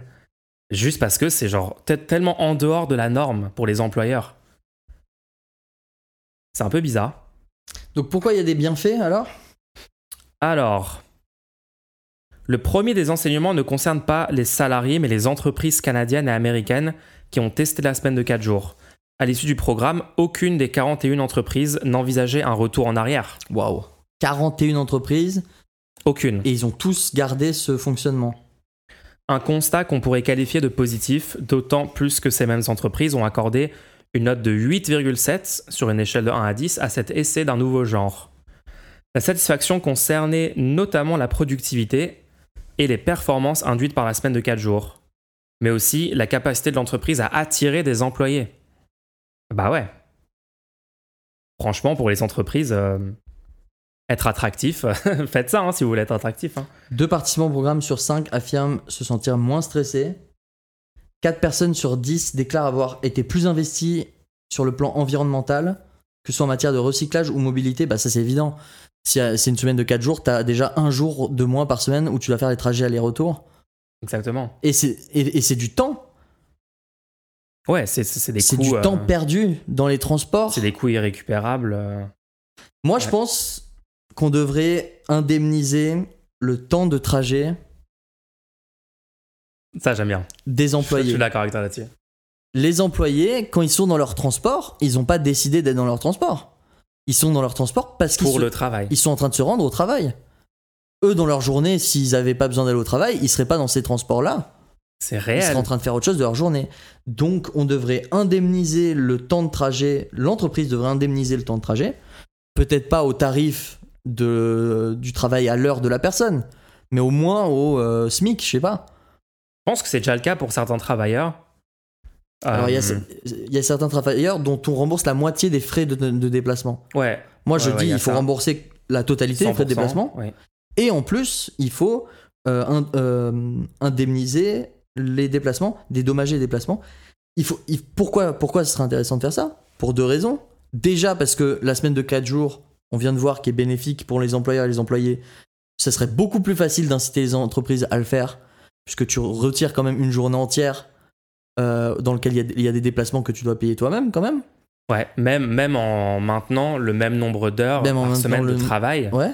Puisque tu fais juste plus d'heures les autres jours. Et donc, en fait, ouais, t'as raison. Et en plus de ça, tu peux aussi inciter les entreprises à ouvrir des antennes euh, dans des. Parce qu'aujourd'hui, il y a une centralisation folle. C'est-à-dire, l'entreprise, elle se dit bon, bah, de toute façon, ils se démerderont dans les transports. Moi, j'en ai rien à faire que le mec fasse 3 heures de trajet le matin, 3 heures de trajet le soir. Je vais mettre une, une énorme QG dans, à Lyon, par exemple. Ouais. Ils ont qu'à tous venir euh, directement. Là, ça pousserait les entreprises à recréer des antennes comme il y avait avant, hein, dans les banlieues, dans des petites villes euh, périphériques, etc Plus décentralisé. parce que ça coûterait beaucoup moins cher pour elles, parce qu'ils pourraient avoir de la main-d'œuvre où ils n'auraient pas à dédommager autant les temps de, tra- les temps de tra- trajet. Et en, en, gros, plus, ça déconcentrerait les bassins d'emploi, enfin les lieux Bah de oui. travail, au lieu qu'il y ait genre des quartiers où c'est euh, que des bureaux, des bureaux, des bureaux, tout le monde, se, tout le monde arrive dans ce quartier-là et repart euh, dans toutes les villes euh, avec parfois une heure, deux heures de trajet et tout. Ouais, non, Et franchement, euh, et ça augmenterait la productivité, parce que comme on le voit dans ce truc sur les- la semaine de 4 jours, en fait, les gens sont plus productifs, quand ils se sentent bien. Je sais fou, que c'est hein. un peu débile, C'est fou, hein mais les, en- les entreprises ne s'en rendent pas compte. Les entreprises, quand ils ont votre CV dans la main et qu'ils voient que ça durera 3 heures votre trajet le matin, 3 heures votre trajet le soir, ils se disent bon, c'est c'est le bon profil, on le prend. Et ils comprennent pas que en vous faisant faire 3 heures le matin, 3 heures le soir, par rapport à un profil qui faisait 15 minutes, ils sont en train de perdre quelque chose de fondamental qui est que vous êtes endormi complètement en arrivant au travail Le bien et que vous avez euh, besoin d'aller chez le psy le samedi. Parce que votre semaine a été horrible. c'est tellement C'est vrai. une réalité. C'est tellement vrai. La santé mentale les des travailleurs. hein. Les entreprises sont beaucoup trop euh, détachées du réel. Le réel, c'est que les gens, ils ont besoin d'avoir une semaine agréable pour pouvoir être productifs sur leur lieu de travail. Tu peux pas complètement euh, ignorer la vie de la personne. Là, ils ignorent complètement. Ils se disent, bah moi, il est dans mon, il est, un robot. il est dans euh, mon immeuble entre euh, 7, 8 heures et 18 heures. Il fait le travail que je lui ai demandé, c'est tout. Oui, genre il y a un tableau Excel, tu vois les horaires, la personne est là, de là à là. Non, mais c'est ça, il y a aussi cette culture du présentéisme, euh, le truc de tu, tu dois rester tard dans plein d'entreprises si tu restes pas ouais. euh, jusqu'à la, la même heure que tout le monde et parfois c'est des, des horaires délirantes super tard et tout. Même si tu restes sur place, mais tu fais absolument rien de productif, hein. t'es mieux vu Oui. que si t'as été beaucoup plus productif, Ouais, mais ouais. juste t'as fini tout ce que tu devais faire si à tu 14 carries tu- complètement l'entreprise sur ton dos et que tu sors à 16h Oui. au lieu de 17h, C'est on, tu vas être recadré dans- lors d'une réunion, tu vas dire euh, tu lâches un peu euh, trop Oui. le- la corde là, qu'est-ce qui se passe? Il y a une culture tellement bizarre autour de ça en France. Et oui, quelqu'un quelqu'un nous dit la boucle est bouclée parce que quand tu sors du taf, tu vas boire pour, pour te Oui, dire. pour oublier. bah ouais, voilà. Et voilà, tout est lié en fait. Tout est lié, les gens. C'est Ah ce là qu'on vous dit. Taf que t'as obtenu parce que t'es Ah, un mâle blanc. On aurait dû prendre ça pour le, du coup, tu- le titre du, du, du podcast. On peut, on peut changer le titre après. On aurait dû mettre. on, peut, euh, on peut renommer l'épisode, t'inquiète. Non, non, c'est c'est- Ouais. c'est réel. hein. Donc ouais, semaine de 4 jours, bah let's go. Hein. Moi je me rappelle vraiment là, quand j'avais, parce que jusqu'à un certain moment j'avais pas pris mes congés là comme je t'avais dit, et quand j'avais que 4 jours par semaine, ça a complètement changé euh, ma, ma vision du travail, parce que ça, ça passe de 5 jours sur 7 de travail à 4 jours sur 7. Donc t'as 3 jours où c'est ton temps libre. Ça, te pousse à repenser complètement ta vision de ta vie, ta propre vie, parce que quand tu fais 5 jours sur 7, les deux jours qui te restent, ils sont juste là pour te reposer, le temps de reprendre. Quand tu fais 4 jours sur 7, t'as un vrai temps pour toi. Ouais. Moi, j'ai- je connais des gens dans mon entourage, des fois, je les perds pendant plusieurs mois. Parce qu'ils sont juste en mode automatique, parce que le travail est tellement dur. Ils sont en mode auto. Le week-end, ils, ils, ils, ils- ils récupèrent de la semaine. Ouais, tu fais une semaine de Et 40 ils sont heures. comme ça euh, non-stop pendant peut-être 2-3 mois. Et au bout de 3 mois, ils disent Merde, qu'est-ce qui s'est passé là? On est déjà en octobre. Ouais, un tunnel, un, un tunnel taf, quoi. hein. Je pense qu'on a tous connu ça. hein. Ouais, non, mais je suis d'accord. hein. Puis après, euh, de toute façon, la bataille pour le temps libre, pour le temps euh, en dehors du temps contraint par l'employeur, Ça pourrait pousser à embaucher des gens aussi, parce que bon, ouais, répartir, euh, répartir le répartir travail. un peu le temps. Moi, je suis pour une semaine de 4 jours, mais on bouge ni les salaires, ni le, le, le temps par jour. hein. Ah, C'est-à-dire, on enlève juste 7 heures dans le. 5 heures, c'est combien? Je sais plus compter. euh, ouais, c'est sept. 7 heures par, ouais, par jour. C'est 7, ouais. On enlève juste 7 heures dans la semaine. Semaine de 28 heures. Ouais. Let's go. Quel est le problème? Franchement, faisons-le. hein. La productivité n'arrête pas d'augmenter. Les gains de productivité ont augmenté, genre je sais plus combien de fois plus rapidement que les salaires sur les 30 Les dernières années. Mais... les entreprises ont de quoi payer. Et les gens qui disent oui, mais les petites entreprises ne peuvent pas tenir. Les petites entreprises ne peuvent pas tenir si on fait ça parce que les gens n'ont pas les moyens de payer en allant voir les petites entreprises. Si vous indemnisez les petites entreprises dans un premier temps, mettez en place ce- ce- ce- cette cho- le, le fait de diminuer le temps de travail et d'augmenter les salaires, etc. Ouais. Sur le moyen terme, les gens vont relancer l'économie et les petites entreprises auront de quoi tenir, non pas parce que les gens seront mal payés, ce qui est le cas actuellement, Ouais. mais parce que les gens seront bien payés par les grosses entreprises et pourront du coup dépenser leur argent dans les petites entreprises. Mais bon, En ça, fait, si vous réfléchissez un peu, Ouais. quand vous avez un peu plus les moyens, qu'est-ce que vous faites concrètement? Vous- Vous allez dans plus de, de petites entreprises autour de chez vous, vous faites plus de sorties, euh, vous partez peut-être, vous prenez peut-être, euh, vous faites une pause et vous prenez des congés, du coup vous allez euh, peut-être dépenser dans des restos, peut-être dans des, dans, dans des endroits, etc. En fait, vous allez...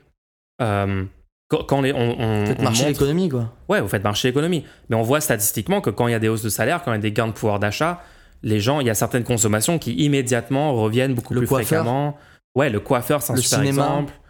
Cinéma, etc. Bon, cinéma, c'est pas tout le temps des petites entreprises, mais ça peut être des petites entreprises. Bah, c'est quand même des, des, des trucs locaux, quoi. Ouais, franchisés ou quoi, ouais. ouais. Donc, ouais, ouais, non, c'est. Puis, en toute façon, on a tellement d'exemples historiques de ce dont tu parles, hein, des relances comme ça économiques. Ouais, ouais. Enfin bref, on fait la semaine de 4 jours, 28 heures par semaine. Ça marche, les gens. bien. Ça marche, en fait. On a des Six- études qui montrent que ça semaines, marche. 6 semaines de congés payés. Hausse moyenne de 15% Retraite du à chiffre 58 ans. d'affaires. Voilà, attends, je- attends. Je pose des trucs. Attends, on n'a même pas regardé ça, c'est encore mieux. Hausse moyenne. En vrai, on n'a pas regardé 15 l'article, on dit de la merde depuis tout à l'heure. Quoi Non, de quoi tu parles Non, on a, on, on a dit On parle de nos quotidiens, on parle de... On n'a pas regardé du tout l'article. Attends, hausse moyenne de 15% du chiffre d'affaires des entreprises testées au cours du programme. C'est ouf quand même. Est-ce que c'est pas le moment Le même de... nombre d'heures et, et 15% de chiffre d'affaires en plus. Est-ce que c'est pas le moment d'aller voir vos collègues, Oui. de monter un syndicat et de réclamer ça auprès de votre patron en lui montrant que ça ferait des gains de productivité? Oui. Tentez-le, hein, Vous pouvez même le faire, même si vous n'arrivez pas à faire le syndicat, faites-le juste avec l'argument de la productivité en vrai. hein. Ouais, faites le syndicat au moment où il dit non. Moment qui arrive dans tous les cas. ah là là. Même son de cloche du côté des employés qui apparaissent également très satisfaits de cette expérimentation. 95% d'entre eux aimeraient aujourd'hui continuer sur ce rythme de travail. Waouh, 95%. Plus des là- deux et- tiers déclarent moins souffrir d'épuisement professionnel. Et là, on parle du même temps de travail. tu m'étonnes. C'est-à-dire qu'on a enlevé un jour, mais on, on a gardé le même temps de travail. Et il y a 95% qui est quand même satisfait. Rien que ça, c'est déjà énorme quoi. Après, ça peut, ça peut varier parce que ça peut être sur des entreprises où le c'est pas un travail manuel, tu vois. Parce Ouais. que je pense que ça peut être utile aussi dans un travail manuel de pas faire des, des longues journées, tu vois. Oui, c'est vrai. Ou par exemple, quand tu Dans dois, ce cas-là, on diminue juste le temps de quand tu dois gérer des enfants, des choses comme ça, où tu dois rester alerte, peut-être les longues journées, c'est, c'est- ça peut être. euh, ça faudrait réduire justement parce, que, parce qu'aujourd'hui, les. C'est pour ça que je préfère ta proposition de juste faire moins d'heures. euh. Ouais. Aussi en même temps quoi. Moins d'heures peut se et, permettre. et faire payer les transports. Genre, on fait tout d'un seul coup. Et on garantit les besoins Et vitaux. on garantit. Bon, ça, on fera ça mardi prochain. On a, on a beaucoup de choses sur le. Le calendrier est rempli. Ouais. Ok, Bon. et est-ce que ce serait pas le temps de passer au segment questions-réponses? Carrément, carrément. Euh, Vous pouvez, pendant même le segment lui-même, continuer à poser vos questions, à faire des dons pour soutenir le euh, podcast, euh, nous permettre de vous proposer ce contenu et poser une petite question si vous le souhaitez. Vous pouvez juste faire un don aussi pour soutenir si vous n'avez pas de questions, il n'y a pas de souci. Du vrai contenu qui est proposé quand même. En fait, c'est les- Euh, les, deux seules possibilités. Vous pouvez soit faire un don en ne posant pas de questions, soit faire un don en posant une question. Les deux seules options que vous avez à votre disposition. Non, mais c'est c'est hyper sympa pour tous les gens qui euh, font des dons pour nous, euh, nous permettre. Nous, on est parti sur notre lancée avec ce podcast. On espère, on est, on est des entrepreneurs. On espère que sur le long terme, ce sera viable et que ça nous permettrait de le, de le faire sur le très long terme. On va tout faire pour que ce soit un succès.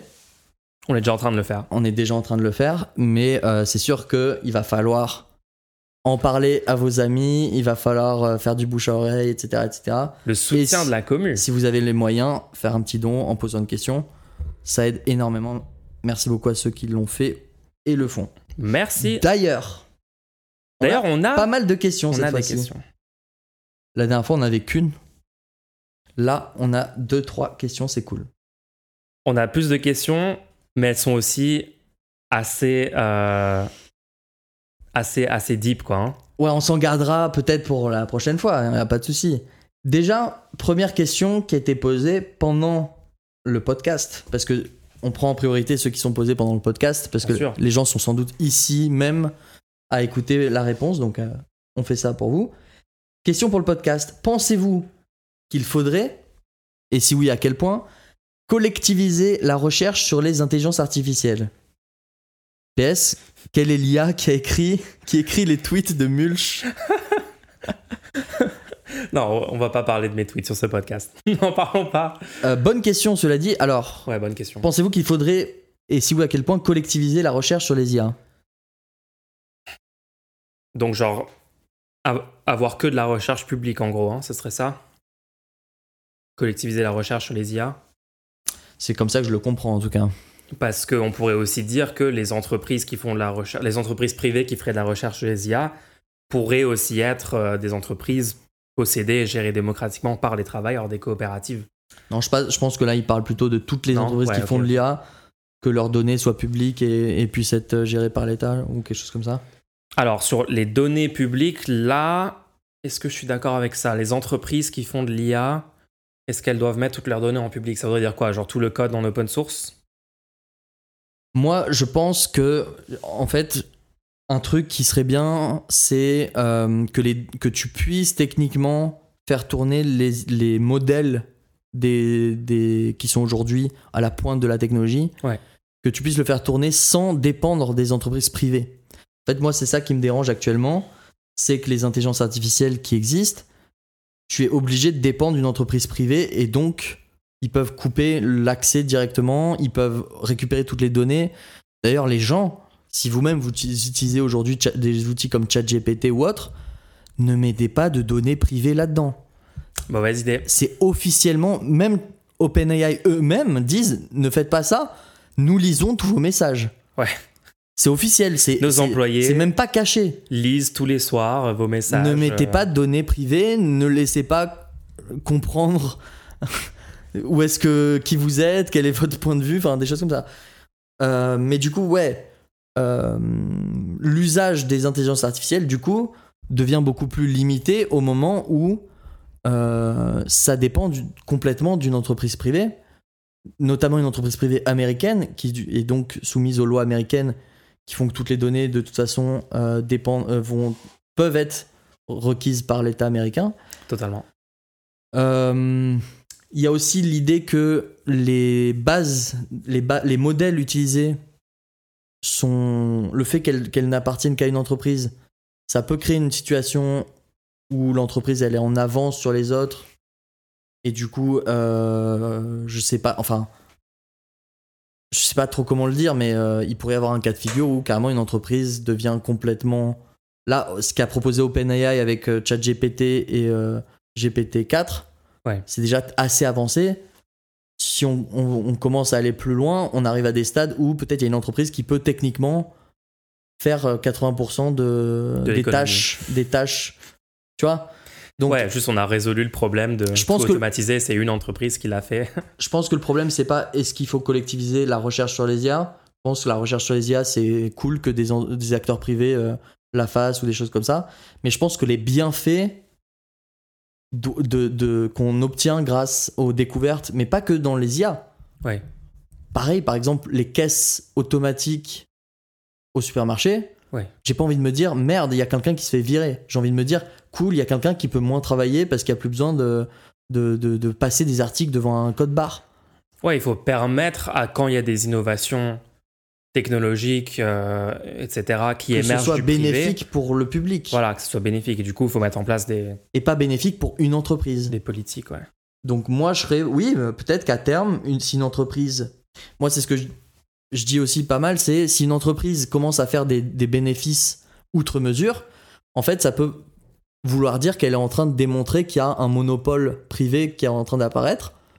Oui. Et du coup oui, à terme, si une entreprise a complètement euh, euh, fait des bénéfices euh, outre mesure grâce, ouais. grâce à l'intelligence artificielle, ça peut être bien de penser à la, la, la nationaliser à terme, puisqu'il s'agit en fait monopole d'un monopole qui, qui devrait être du coup public, car démocratiquement géré.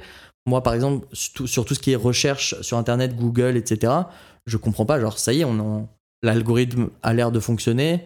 Pourquoi il y a une entreprise Genre, Ouais, les- pourquoi c'est une entreprise privée Pourquoi tout ça est, est-ce que, est-ce que tu pas public euh, les acteurs qui essaient de, ouais, les acteurs qui essaient de rentrer pour créer un, Moteur de recherche. un moteur de recherche, un, un, un, un site de vidéo, un site de vidéo comme YouTube. Ouais. Ils vont, le truc est déjà en place et fonctionne. Donc il faudrait qu'on ait, et, et là par contre on part dans des, des questionnements qui sont beaucoup plus euh, politiques et idéologiques que euh, techniques. Ouais. Il faudrait qu'on ait un système qui systémiquement pousse à ce que les entreprises qui font des bénéfices euh, outre mesure deviennent naturellement na- euh, des, des biens publics Ouais. qui servent au plus grand nombre. Donc, avec des systèmes de taxation, où je ne sais pas trop comment on pourrait s'en sortir, Bah, pour qu'à terme ce soit des possessions euh, publiques, euh, possédées par l'État. quoi. Toi, ce que tu avais proposé, ce serait que, ça- que l- en fait, l'impôt euh, annuel sur le patrimoine, Qu'il y ait un impôt annuel sur le patrimoine et que et s'exerce aussi sur les, sur les actions sur d'entreprise. les actions et donc- d'entreprise. Et donc que l'État soit obligé, euh, que l'entreprise soit obligée de, quand, elle a, quand elle atteint des tailles critiques qui démontrent qu'elles sont, qu'elles sont en train d'exploiter un besoin euh, qui, qui devient un monopole, euh, peu à peu deviennent euh, des propriétés de l'État. ambitieux, hein, mais franchement, ça, ça peut être une bonne Donc solution. ouais, pour répondre à cette question, est-ce que les IA doivent être collectivisées? Je pense que n'importe quelle innovation, à terme, ne devrait pas nous faire peur. Non. Elle devrait nous rendre heureux qu'on diminue la charge de travail, puisque ça, ça serait un bienfait pour tous. je vois ce que tu as fait. non, mais ouais, mais moi, je, moi, je suis aussi d'accord avec ça, hein, sur le fait que euh, il faut laisser quand même l'initiative privée. Moi, je pense que si tu as envie de commencer un projet de, recherche sur l'IA de façon privée, euh, il faut que tu aies la liberté de le faire en t'associant avec des gens, en le faisant euh, collectivement. Parce que bon, on connaît aussi, il y a certaines contraintes qui viennent avec le public. Donc, si tu devais forcément le faire en, en répondant à des exigences du domaine public, donc être fonctionnaire peut-être dans une institution, dans un, une université, un centre de recherche, des trucs, des choses comme ça. Euh, voilà quoi, il y a, il y a des, Non, des puis aussi, considérations avec la bureaucratie, Il des faut, choses comme il ça. faut quoi. aussi rendre- se rendre compte que les gens feront de la recherche sur ces sujets-là. Ouais, comment on va empêcher les gens de le faire, genre chez eux en fait. enfin. Donc ouais, ouais, Euh, ouais, je suis assez d'accord globalement avec toi. Bonne Après, question. petite... Je, vais peut-être faire un, un peu d'affolement. Ah, attention la hot take du, du, du podcast. Je pense que si on met pas en place une forme de socialisme avant qu'on automatise toutes les tâches grâce à des intelligences artificielles, On est mal. 80% de l'humanité sera poussée à la famine en fait. Est-ce que c'est vraiment une hot take ça? C'est un fait. C'est un peu, c'est un peu, c'est un peu logique en vrai. hein. C'est un fait. Si, si techniquement les propriétaires des moyens de production peuvent construire des systèmes où ils peuvent se passer de main d'œuvre Ouais. pour continuer à produire et à proposer en vente, Bah, juste tout le monde n'aura plus de job, quoi. il n'y aura pas besoin des gens qui travaillent. Il y aura juste une caste qui ont des, des titres de, po- de possession. Je possède telle usine qui Je fonctionne. possède ce réseau d'entrepôts Voilà. Amazon 100% automatisé Exactement. avec zéro humain à aucun moment qui livre tous Et- les produits de tous les humains. Et il y aura d'autres gens qui n'auront pas ces titres de propriété, qui vont dire bah maintenant je travaille dans quoi? Et ils vont avoir aucun moyen de mettre, de, de valoriser leur force de travail. Oh, sauf Ouais, il y peut-être aura juste encore plus de peut-être de des artistes, peut-être des artistes y arriveront. Ouais. Mais la plus grande majorité des gens, ils seront là en mode bah euh, Bah, actuellement en France, il y a autour de 20% de chômage si on prend les chiffres de Pôle emploi. C'est-à-dire tous les demandeurs d'emploi, c'est euh, genre littéralement environ 6 millions de personnes, ça fait 20% de la population active. Donc, euh, ouais, en gros, on verrait encore plus, quoi. Ça monterait à 30, 40, 50. Et... Moi, j'y venais, on, venez, on essaie de mettre en place une forme de socialisme, c'est-à-dire une forme de redistribution de, de l'appareil productif avant que une, une minorité de la population puisse automatiser et, se libère du besoin de main-d'œuvre, en fait. hein. Ouais, parce, Parce que ça va arriver, C'est quand même, c'est- ce qu'ils essayent de faire. dystopie, hein. Ouais. C'est ce qui. Enfin, on peut pas. Et c'est ça le pire, c'est on peut pas reprocher à des acteurs individuels d'essayer d'optimiser leur rendement. Bah, c'est ce qui est dicté par le système actuel. C'est-à-dire que les gens Le- évoluent. Le problème est systémique. Ouais, les gens évoluent comme euh, les lois leur permettent de le faire, comme la culture Toi, leur. imagine, tu payes un le jardinier. faire, etc. ouais. Imagine, tu payes un jardinier. Ouais. Tu le payes, euh, je sais pas, 50 euros de l'heure. Ouais. Parce que c'est un grand jardin, c'est un bon jardinier, tu sais, je, je- je sais pas. Ce jardinier, bon, 50 euros de l'heure, il vient toutes les semaines pour deux heures pour arranger ton jardin, ok? D'accord. Bon, t'as pas de jardin, t'es littéralement dans un 20 mètres carrés. euh. Imagine, il faut beaucoup d'imagination, ok? On, on- on utilise notre imagination. Ok, ok, ok. Il vient toutes les semaines pour deux heures, ok? Ça te fait quand même 200 euros par mois. C'est ça, ouais. Je sais pas calculer, hein, mais Disons que c'est ça, ça fait vas-y. 400 euros, je crois. c'est pas grave, vas-y, juste continue. si on vient de voir et qu'on te dit, bah, regardez, on vient de sortir un robot, un robot euh, Jardineur. ça vous coûte 1000 euros, euh, c'est garanti 5 ans, euh, vous pouvez le mettre, etc. À qui tu reproches d'acheter un robot jardineur? Ça va être fait automatiquement, ça coûte moins cher. La personne va sans doute l'acheter. C'est juste logique, ouais. Est-ce que cette personne est, est malsaine? Non. C'est juste qu'on est dans un système aujourd'hui où, quand on a une innovation qui fait baisser le temps de travail de la globalité de la population, ça ne revient pas à une diminution du temps de travail des individus au sein de la population. On a mal géré la mise en place de notre système. On a merdé. Question pour le rendez-nous, c'est quoi le capitalisme? Tiens, est-ce qu'il n'y aurait pas un lien entre la question Wow. d'avant et cette question T'as kiffé la transition ou pas? Non. Je suis en plein milieu d'une phrase. Bah du coup, je pense qu'on a répondu à la, Ouais, à la ça s'est question. ça s'est épuisé un peu. Quel non, est bah ouais, quel- capitalisme Quel, est le capitalisme? Comment définir le capitalisme de façon stratégique pour convaincre un maximum de gens d'en sortir ou de le changer? Ah, j'aime bien ça. Bah, franchement, je pense que le cadre que tu as posé juste avant va être un des plus utiles. Ça veut dire que moi, je dirais que, que le capitalisme, c'est un système économique où la majorité des moyens de production sont la propriété lucrative d'une petite minorité de possédants. Parce qu'après, on pourrait parler du, fonctionnement du marché, de la liberté d'entreprendre et tout. Souvent, on met ces concepts-là dans le capitalisme. Le truc, c'est qu'en fait, moi, je veux un système économique différent, plus proche de ce qu'on a, ce qu'on a décrit juste avant. J'aurais du mal à, le- qualifier de capitalisme tellement ce que je veux est différent du, système actuel qui, lui, est le capitalisme. Et donc, c'est pour ça. Et, moi, dans ce système-là, il y aurait encore des marchés, la liberté d'entreprendre et, et ces choses-là, quoi. C'est pour ça que moi, j'in- j'inclurais pas vraiment ces critères-là pour définir le capitalisme. C'est plutôt Ouais. vraiment la propriété privée Je- lucrative des moyens de Je production. pense finalement la transition était euh, bienvenue parce que est-ce que le capitalisme c'est justement pas un- c'est justement un système dans lequel est-ce qu'on pourrait pas le définir justement comme un système dans lequel une issue possible est que euh, une minorité ouais comme tu dis une minorité de personnes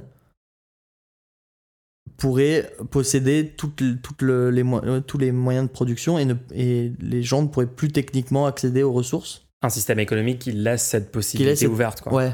Ouais. Si J'aime ça, bien per- ça, hein, si ça, ça. permet d'arriver à ça, c'est qu'il y a un problème, quoi. Tu vois. Ce serait le- le, le capital, la personne nous demande une manière stratégique d'en parler.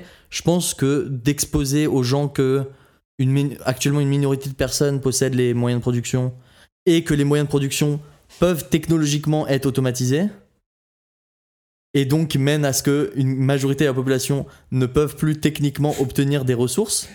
C'est vrai que là, c'était pas convaincu par ça. C'est un bon- C'est ouais. Après, j'ai aussi, euh, je, je pense qu'aussi, ce qui peut être stratégique, c'est de de- d'expliquer l'aspect euh, de l'exploitation, parce que j'ai l'impression quand même que quand on dit aux les gens, les gens sont pas à l'aise avec ce concept. hein. Les, parce les que gens sont pas à l'aise a priori, mais quand on leur dit Il y a des gens qui sont regarde, dans le déni. hein. ouais, mais oui, mais des gens sont dans le déni aussi par rapport à, à ce que tu disais avec l'automatisation. hein. Vu que c'est le futur, c'est plus facile de l'imaginer. Toi, ce que tu es en train de dire, c'est tu as été exploité depuis euh, 30 ans, 40 ans. Les gens ont du mal à le vivre comme ça. Moi, j'ai eu des discussions avec des gens, ça a été dur de leur parler parce qu'ils voulaient pas admettre qu'ils ont été exploités eux. Ouais, parce que ça remettra en question trop de choses. et Ouais, tout. Après, il y a aussi l'aspect de se dire, de dire, regarde, en fait, tu te fais littéralement voler une partie de, de, de la valeur que tu produis par ton employeur tous les jours. ouais. Dans ce cas-là, faut même pas parler de capitalisme quand tu parles de cette manière-là. Ouais, ouais, ouais. Juste, tu indiques euh, le problème, quoi. Faut dire. Parce que moi, j'ai l'impression que les gens, tu si tu arnaquer. convaincs la personne, ouais, qu'elle se fait arnaquer. Non, ça, ça peut être pas mal. Et la personne, et quoi, je me fais arnaquer et Ouais, tout, Pourquoi, Ah, machin si, tu arnaquer. Et tu lui montres, genre, le, littéralement le bilan comptable de l'entreprise. Tu lui dis, regarde, il y a Ouais. X milliards tous les ans qui vont aux actionnaires. Euh, ça, c'est toi qui l'as produit, cette richesse-là. Euh, tu penses que c'est littéralement, je sais pas, Bernard Arnault sur son yacht toute la journée dans son jet privé, Pour revenir sur la question, tu vois pour revenir sur la question, Parce que les gens, ils ont pas envie de savoir le sentiment de se faire arnaquer. Ils se disent quoi? Ça, ça peut être stratégique. Ouais, non, je suis d'accord. Et du coup, pour revenir sur la question, je Ouais. pense que ça peut être bien d'expliquer du coup que c'est la propriété euh, de lucrative Mhm. et que ça peut mener à une situation si on automatise les travaux, le, le travail, qu'une minorité peut survivre et une majorité peut littéralement mourir. Ça, ça peut, ça, je trouve que c'est parlant. Et que C'est dark. et que dans ton entreprise, de demander à la personne, mais toi, quand tu fournis un travail, est-ce que tu obtiens le de ce travail, ce que tu as fourni, est-ce que tu obtiens une juste rémunération par rapport à ce que tu as fourni? Et là, la démonstration, comme tu as dit, elle est assez simple, puisque tu dis juste, bah attends, il n'y a pas des, des bénéfices qui sont faits. C'est bien du fait de ton travail, les bénéfices. Pourquoi t'en vois pas la couleur, etc. C'est ça. Après, hein. ça peut être bien. Ouais. Je pense qu'on a plutôt bien répondu à cette question. C'est bonne question, hein, en vrai. Très bonne question. On a une, euh, une autre question Oula. de Libéric. Ça, ça, je pense que tu vas aimer celle-là. Question pour le podcast. Que pensez-vous du système Nutri-Score? Et pensez-vous que dans votre système, il existera encore? Par exemple, quand on se fait à manger chez soi. Merci et bonne soirée. Bonne soirée à toi aussi. Merci pour la question. Et pour le don. J'ai du mal avec votre système. Est-ce qu'on pourrait pas dire notre système? Notre système à nous tous. Le Nutri-Score. Le Nutri-Score, euh, moi alors sur le Nutri-Score, moi il y a un truc que j'ai ja- j'ai jamais compris sur le Nutri-Score, c'est je veux une bouteille d'huile d'olive. Je regarde le Nutri-Score, il y a écrit euh, D ou F ou je sais pas c'est quoi le pire truc. Le concept même, c'est que ça soit une huile et que ça soit littéralement juste des lipides que je mets pour cuisiner. Attends, c'est pas celle-là? Et ça peut être genre hyper sain en fait. Enfin, tout le monde cuisine avec des produits qui sont purement un groupe alimentaire et donc quel est le sens de me dire que c'est euh, malsain de, de faire ce choix? Ok. Absurde. L'autre jour, j'ai eu une bouteille d'eau Nutri-Score B. Oh non. Ça va. Eh, ils vont trop loin. Ils vont trop loin avec ça. Alors, le Nutri-Score, oui, énorme problème avec le Nutri-Score. On peut donner un score nutritif à propos d'un régime alimentaire. Un régime alimentaire, on peut noter ce régime alimentaire. Ou un repas. Et encore, ce régime alimentaire, on peut le noter selon la personne qui le mange. Ah. C'est tellement particulier la oui, il y a des nourriture. gens qui ont besoin de plus de calories que d'autres. Il y a des gens qui ont besoin de plus de mais il y a des gens qui ont besoin même de plus de nourriture différente.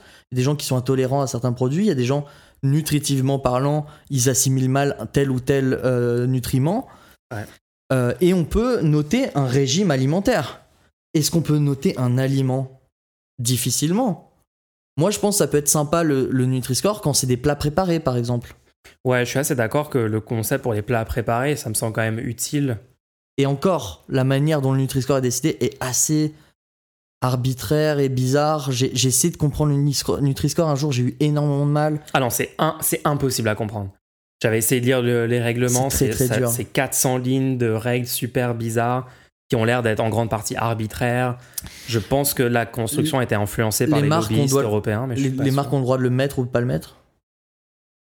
Ouais. Les marques sont pas obligées de mettre le Nutri-Score. Donc je pense que, euh, comme quelqu'un l'avait dit plus tôt dans le, dans le chat là, que j'avais vu passer, euh, moi je pense que l'alcool Mhm. et la cigarette, on a des clairs signaux comme quoi c'est pas bon pour la santé. Euh, et je pense que ce serait plus informatif et plus pédagogique de clairement dire ce qui va pas dans le produit au lieu de mettre un score. Si dans le produit il y a techniquement du sucre ajouté, Ouais. Le il y a du sucre dans ce produit et ça provoque le diabète à, à long terme. Du sucre ajouté comme ça. Il y a du maïs transformé. euh, Ouais, tu mets ouais. clairement sur le produit des messages qui correspondent au problème qu'il y a dans ce produit. Ce problème a beaucoup de sodium, euh, machin. Et ouais, si le produit c'est de selon l'huile, un truc standardisé. si le produit c'est de l'huile, au lieu de mettre Ouais. ce produit c'est de l'huile, c'est horrible. Non, tu mets l'huile doit être utilisée en accompagnement ou pour la cuisson. Voilà. Tu mets des pastilles informatives sur les produits. Tu dis clairement, tu informes la personne. Qu'est-ce qui va, qu'est-ce qui va moi, pas. par- moi, parfois, si on me dit pas, je me prends un verre entier 30 centilitres d'huile et je le, le bois, quoi. non Faut Bah, à, quand même cons- à informer les gens. à consommer avec euh, modération. Tu peux Non, prendre un vrai, verre, mais vrai, seulement 3-4 centilitres. Ne prends Est-ce pas- que. je- par contre, je pense, je pense que c'est quand même mieux de. C'est quand même une avancée de l'avoir mis en place, non? Qu'est-ce que t'en penses? Alors, Parce que déjà, ça met dans l'esprit des gens le fait de s'intéresser à ça. Et comme tu dis, pour les plats préparés, moi, je suis désolé, je préfère. Genre, par exemple, quand je vais au Ouais. surgelé et j'ai des pizzas et j'ai genre. euh, avant, j'avais juste plein de pizzas avec plein de prix différents, Oui, etc. oui, non. je- il faut. Maintenant, j'ai Nutri-Score, voilà, je. On est en je, prends, train. je prends quand de- même la pizza euh, ana- ananas, euh, jambon ananas. On est en train de parler d'un système existant et comment l'améliorer. On n'est pas en train de dire ce système, on doit l'enlever par rapport au fait qu'il n'y ait rien. C'est comme par exemple, tu, là, si tu me parlais des, euh, des petites cases à propos des nutriments euh, qu'il y a sur les produits, je te dirais c'est une catastrophe. Euh, ils te mettent des portions, tu sais même pas s'ils te parlent de 100 grammes ou de 200 grammes, du produit goûté ou pas. Moi, j'ai- j'ai- je comprends jamais quand je regarde des pâtes, quand tu regardes les calories, etc. Est-ce que c'est après cuisson avec l'eau ou est-ce que c'est juste une pâte directement dans le sachet comme ça? On ne sait jamais. J'avoue, j'ai jamais pensé à ça. Attends. Parce que la cuisson transforme. du thon. les- Attends, attends, la dernière fois, j'ai si failli, transforme. j'ai failli vraiment défaillir. D'accord. Du thon dans, en conserve à l'huile d'olive. J'imagine juste bien fait pour tous qui. J'étais à deux doigts de tomber par Une terre. petite canette de thon et qui s'évanouit en essayant de comprendre. le- La conserve de thon Super à l'huile d'olive, le Ouais. bilan calorique qu'il y a sur la boîte, Ouais. c'est une fois égoutté. Attends, une fois goûté. Mais c'est Une fois que t'as enlevé l'huile. Ah non, c'est l'huile. Ah oui. Attends. il- Mais il- du coup, si tu l'ajoutes dans un plat, tu le mets avec de au moins genre une. en général, quoi. En général, pas- il y a l'huile, tu gardes l'huile, tu. Ouais, tu le, tu le rinces pas sous l'eau. c'est de l'huile d'olive. Ils te le vendent en disant à l'huile d'olive. Donc Et c'est de l'huile d'olive. ouais. tu, le- tu le laisses dans le plat, on est d'accord. C'est pas un Ah truc oui. tu vas rincer Ça n'a l'huile. aucun pour- ça n'a aucun sens. Et du coup, l'huile n'est pas contenue dans le bilan calorique de ce produit? Tu dois toi-même calculer si j'ajoute l'huile. ça- Enfin, c'est. Mais Non, ouais, y a, y a- je pense qu'il y a beaucoup de catastrophes avec l'alimentaire. Par contre, je suis content qu'on ait cet, indicateur euh, de- sur, les, sur les produits. Et c'est pareil pour Ouais. le Nutri-Score. Je pense que C'est bien d'avoir ça en plus. C'est des premiers pas. J'ai peur que ça obfusque. Moi, j'ai peur que ça obfusque. En voulant vulgariser, on est sur un- une situation où je sais pas du tout ce que ça veut dire B ou A. Et du Bah, coup, ah, je- tu vas pas mourir pas. littéralement en mangeant. de Demain, on change le, le Nutri-Score. Mhm. Et parce qu'un lobby dit le sucre maintenant c'est bien pour la santé parce que c'est de l'énergie, ça te permet de, de bouger. T'en sais rien, mec. C'est bon, tu vas pas remettre en question est-ce qu'un lobby peut pas faire ça, ok? Ah, ils ont dit que la cigarette était bonne pour la santé à une époque. Demain, on dit c'est bon, et maintenant le Nutri-Score rajoute des, ça rajoute des points dans le Nutri-Score de mettre du sucre dans ton produit. Tu vois quoi, toi, en tant que consommateur? Il y a plein de produits qui passent de B à A. Et tu continues à dire Ah, celui-là est mieux Ouais, non, j'avoue. Oh, ce produit est mieux qu'avant. Non, j'avoue, j'avoue, j'avoue. Ils l'ont déjà changé le Nutri-Score, t'es au courant? Ouais, j'avais vu passer l'info. Et si t'avais pas vu le J'ai même changement pas compris, j'ai pas compris. T'as même pas changement. changé. T'as même pas compris le changement? Non, j'ai essayé de Et comprendre. tu continues de dire ah bah cette pizza Bah, est mieux puisque bah oui. c'est A au lieu de B. Tu vois, c'est ça le problème selon moi. C'est euh, on te demande A ou B. et tu, tu sais pas laquelle prendre, tu vois, c'est ça le problème. Oh non. Ouais, Tant qu'on est sur l'alimentaire, je peux mettre une petite anecdote carrément, sur le- Continue. Go off. Cherchez des produits où il y a marqué au blé complet. Cherchez par exemple du Les pain pâtes, de mie, pain de au blé mie, complet, non pain de mie au blé complet, Ouais. euh, biscotte au blé complet aussi. Cherchez ces produits-là. Ce qu'on comprend quand on dit au blé complet, c'est que c'est fait avec du blé complet. On est d'accord? Ouais. Genre le blé, le- la graine, le grain de blé, il y a encore la coquille et tout? Au blé complet. En fait, eux, ils l'interprètent comme comme si tu disais aux pépites de chocolat. Il y a du blé complet dedans. Non. Si. Regarde bien quand tu prends un truc au blé complet. Non. je t'assure. Regarde les ingrédients, regarde la proportion de blé complet. T'es pas en train de faire la désinformation sur le, J'ai trouvé, 8, sur le rendez-nous. j'ai trouvé 8% une fois. Il y avait Attends. que 8% de blé complet dans le produit. Et c'est du pain? C'était des, des biscottes au blé complet. C'est du blé pas complet et il y a juste des petites graines de blé complet. Ils rajoutent dedans des, des, des écosses de trucs. Regardez, faites l'expérience. Faites l'expérience, prenez un, blé, un pain de mie au blé complet et regardez quel est le pourcentage de blé complet qu'il y a On nous dedans. ment, on nous ment, on ne dit pas tout. Bref, Non, mais il y a des problèmes. hein. Mais je suis d'accord que globalement, il faut un, un be- il y a un besoin de pédagogie supérieure sur la nutrition et de l'alimentation. moi je serais chaud qu'il y ait juste marqué euh, ce produit euh, pro- Mais tu trouves pas qu'à l'école provoque le même, diabète Ouais. sur des petits tu trouves pas qu'à écoliers. l'école même, on, on, on t'apprend pas correctement comment Oh, ça marche? Ah, faudrait un cours entier? Faudrait Les gens une heure par semaine de nu- nutrition? choses, ouais. La nutrition est tellement importante, il faudrait une heure par semaine de nutrition dans, dans- pendant, je sais pas, pendant la, la- peut-être la primaire c'est un peu tôt, pendant le collège. Au collège, t'as une heure de nutri- On avait ECJS, on apprenait euh, des- qu'il fallait traverser la route. qu'on pas est dans un état de droit et que la police Ouais. n'est pas violente et tout. Ouais. Sur ce, faites-vous bien des tartines en attendant, Let's go. et on se donne rendez-nous la semaine prochaine. Rendez-nous la semaine prochaine, tout le monde. Allez, à plus!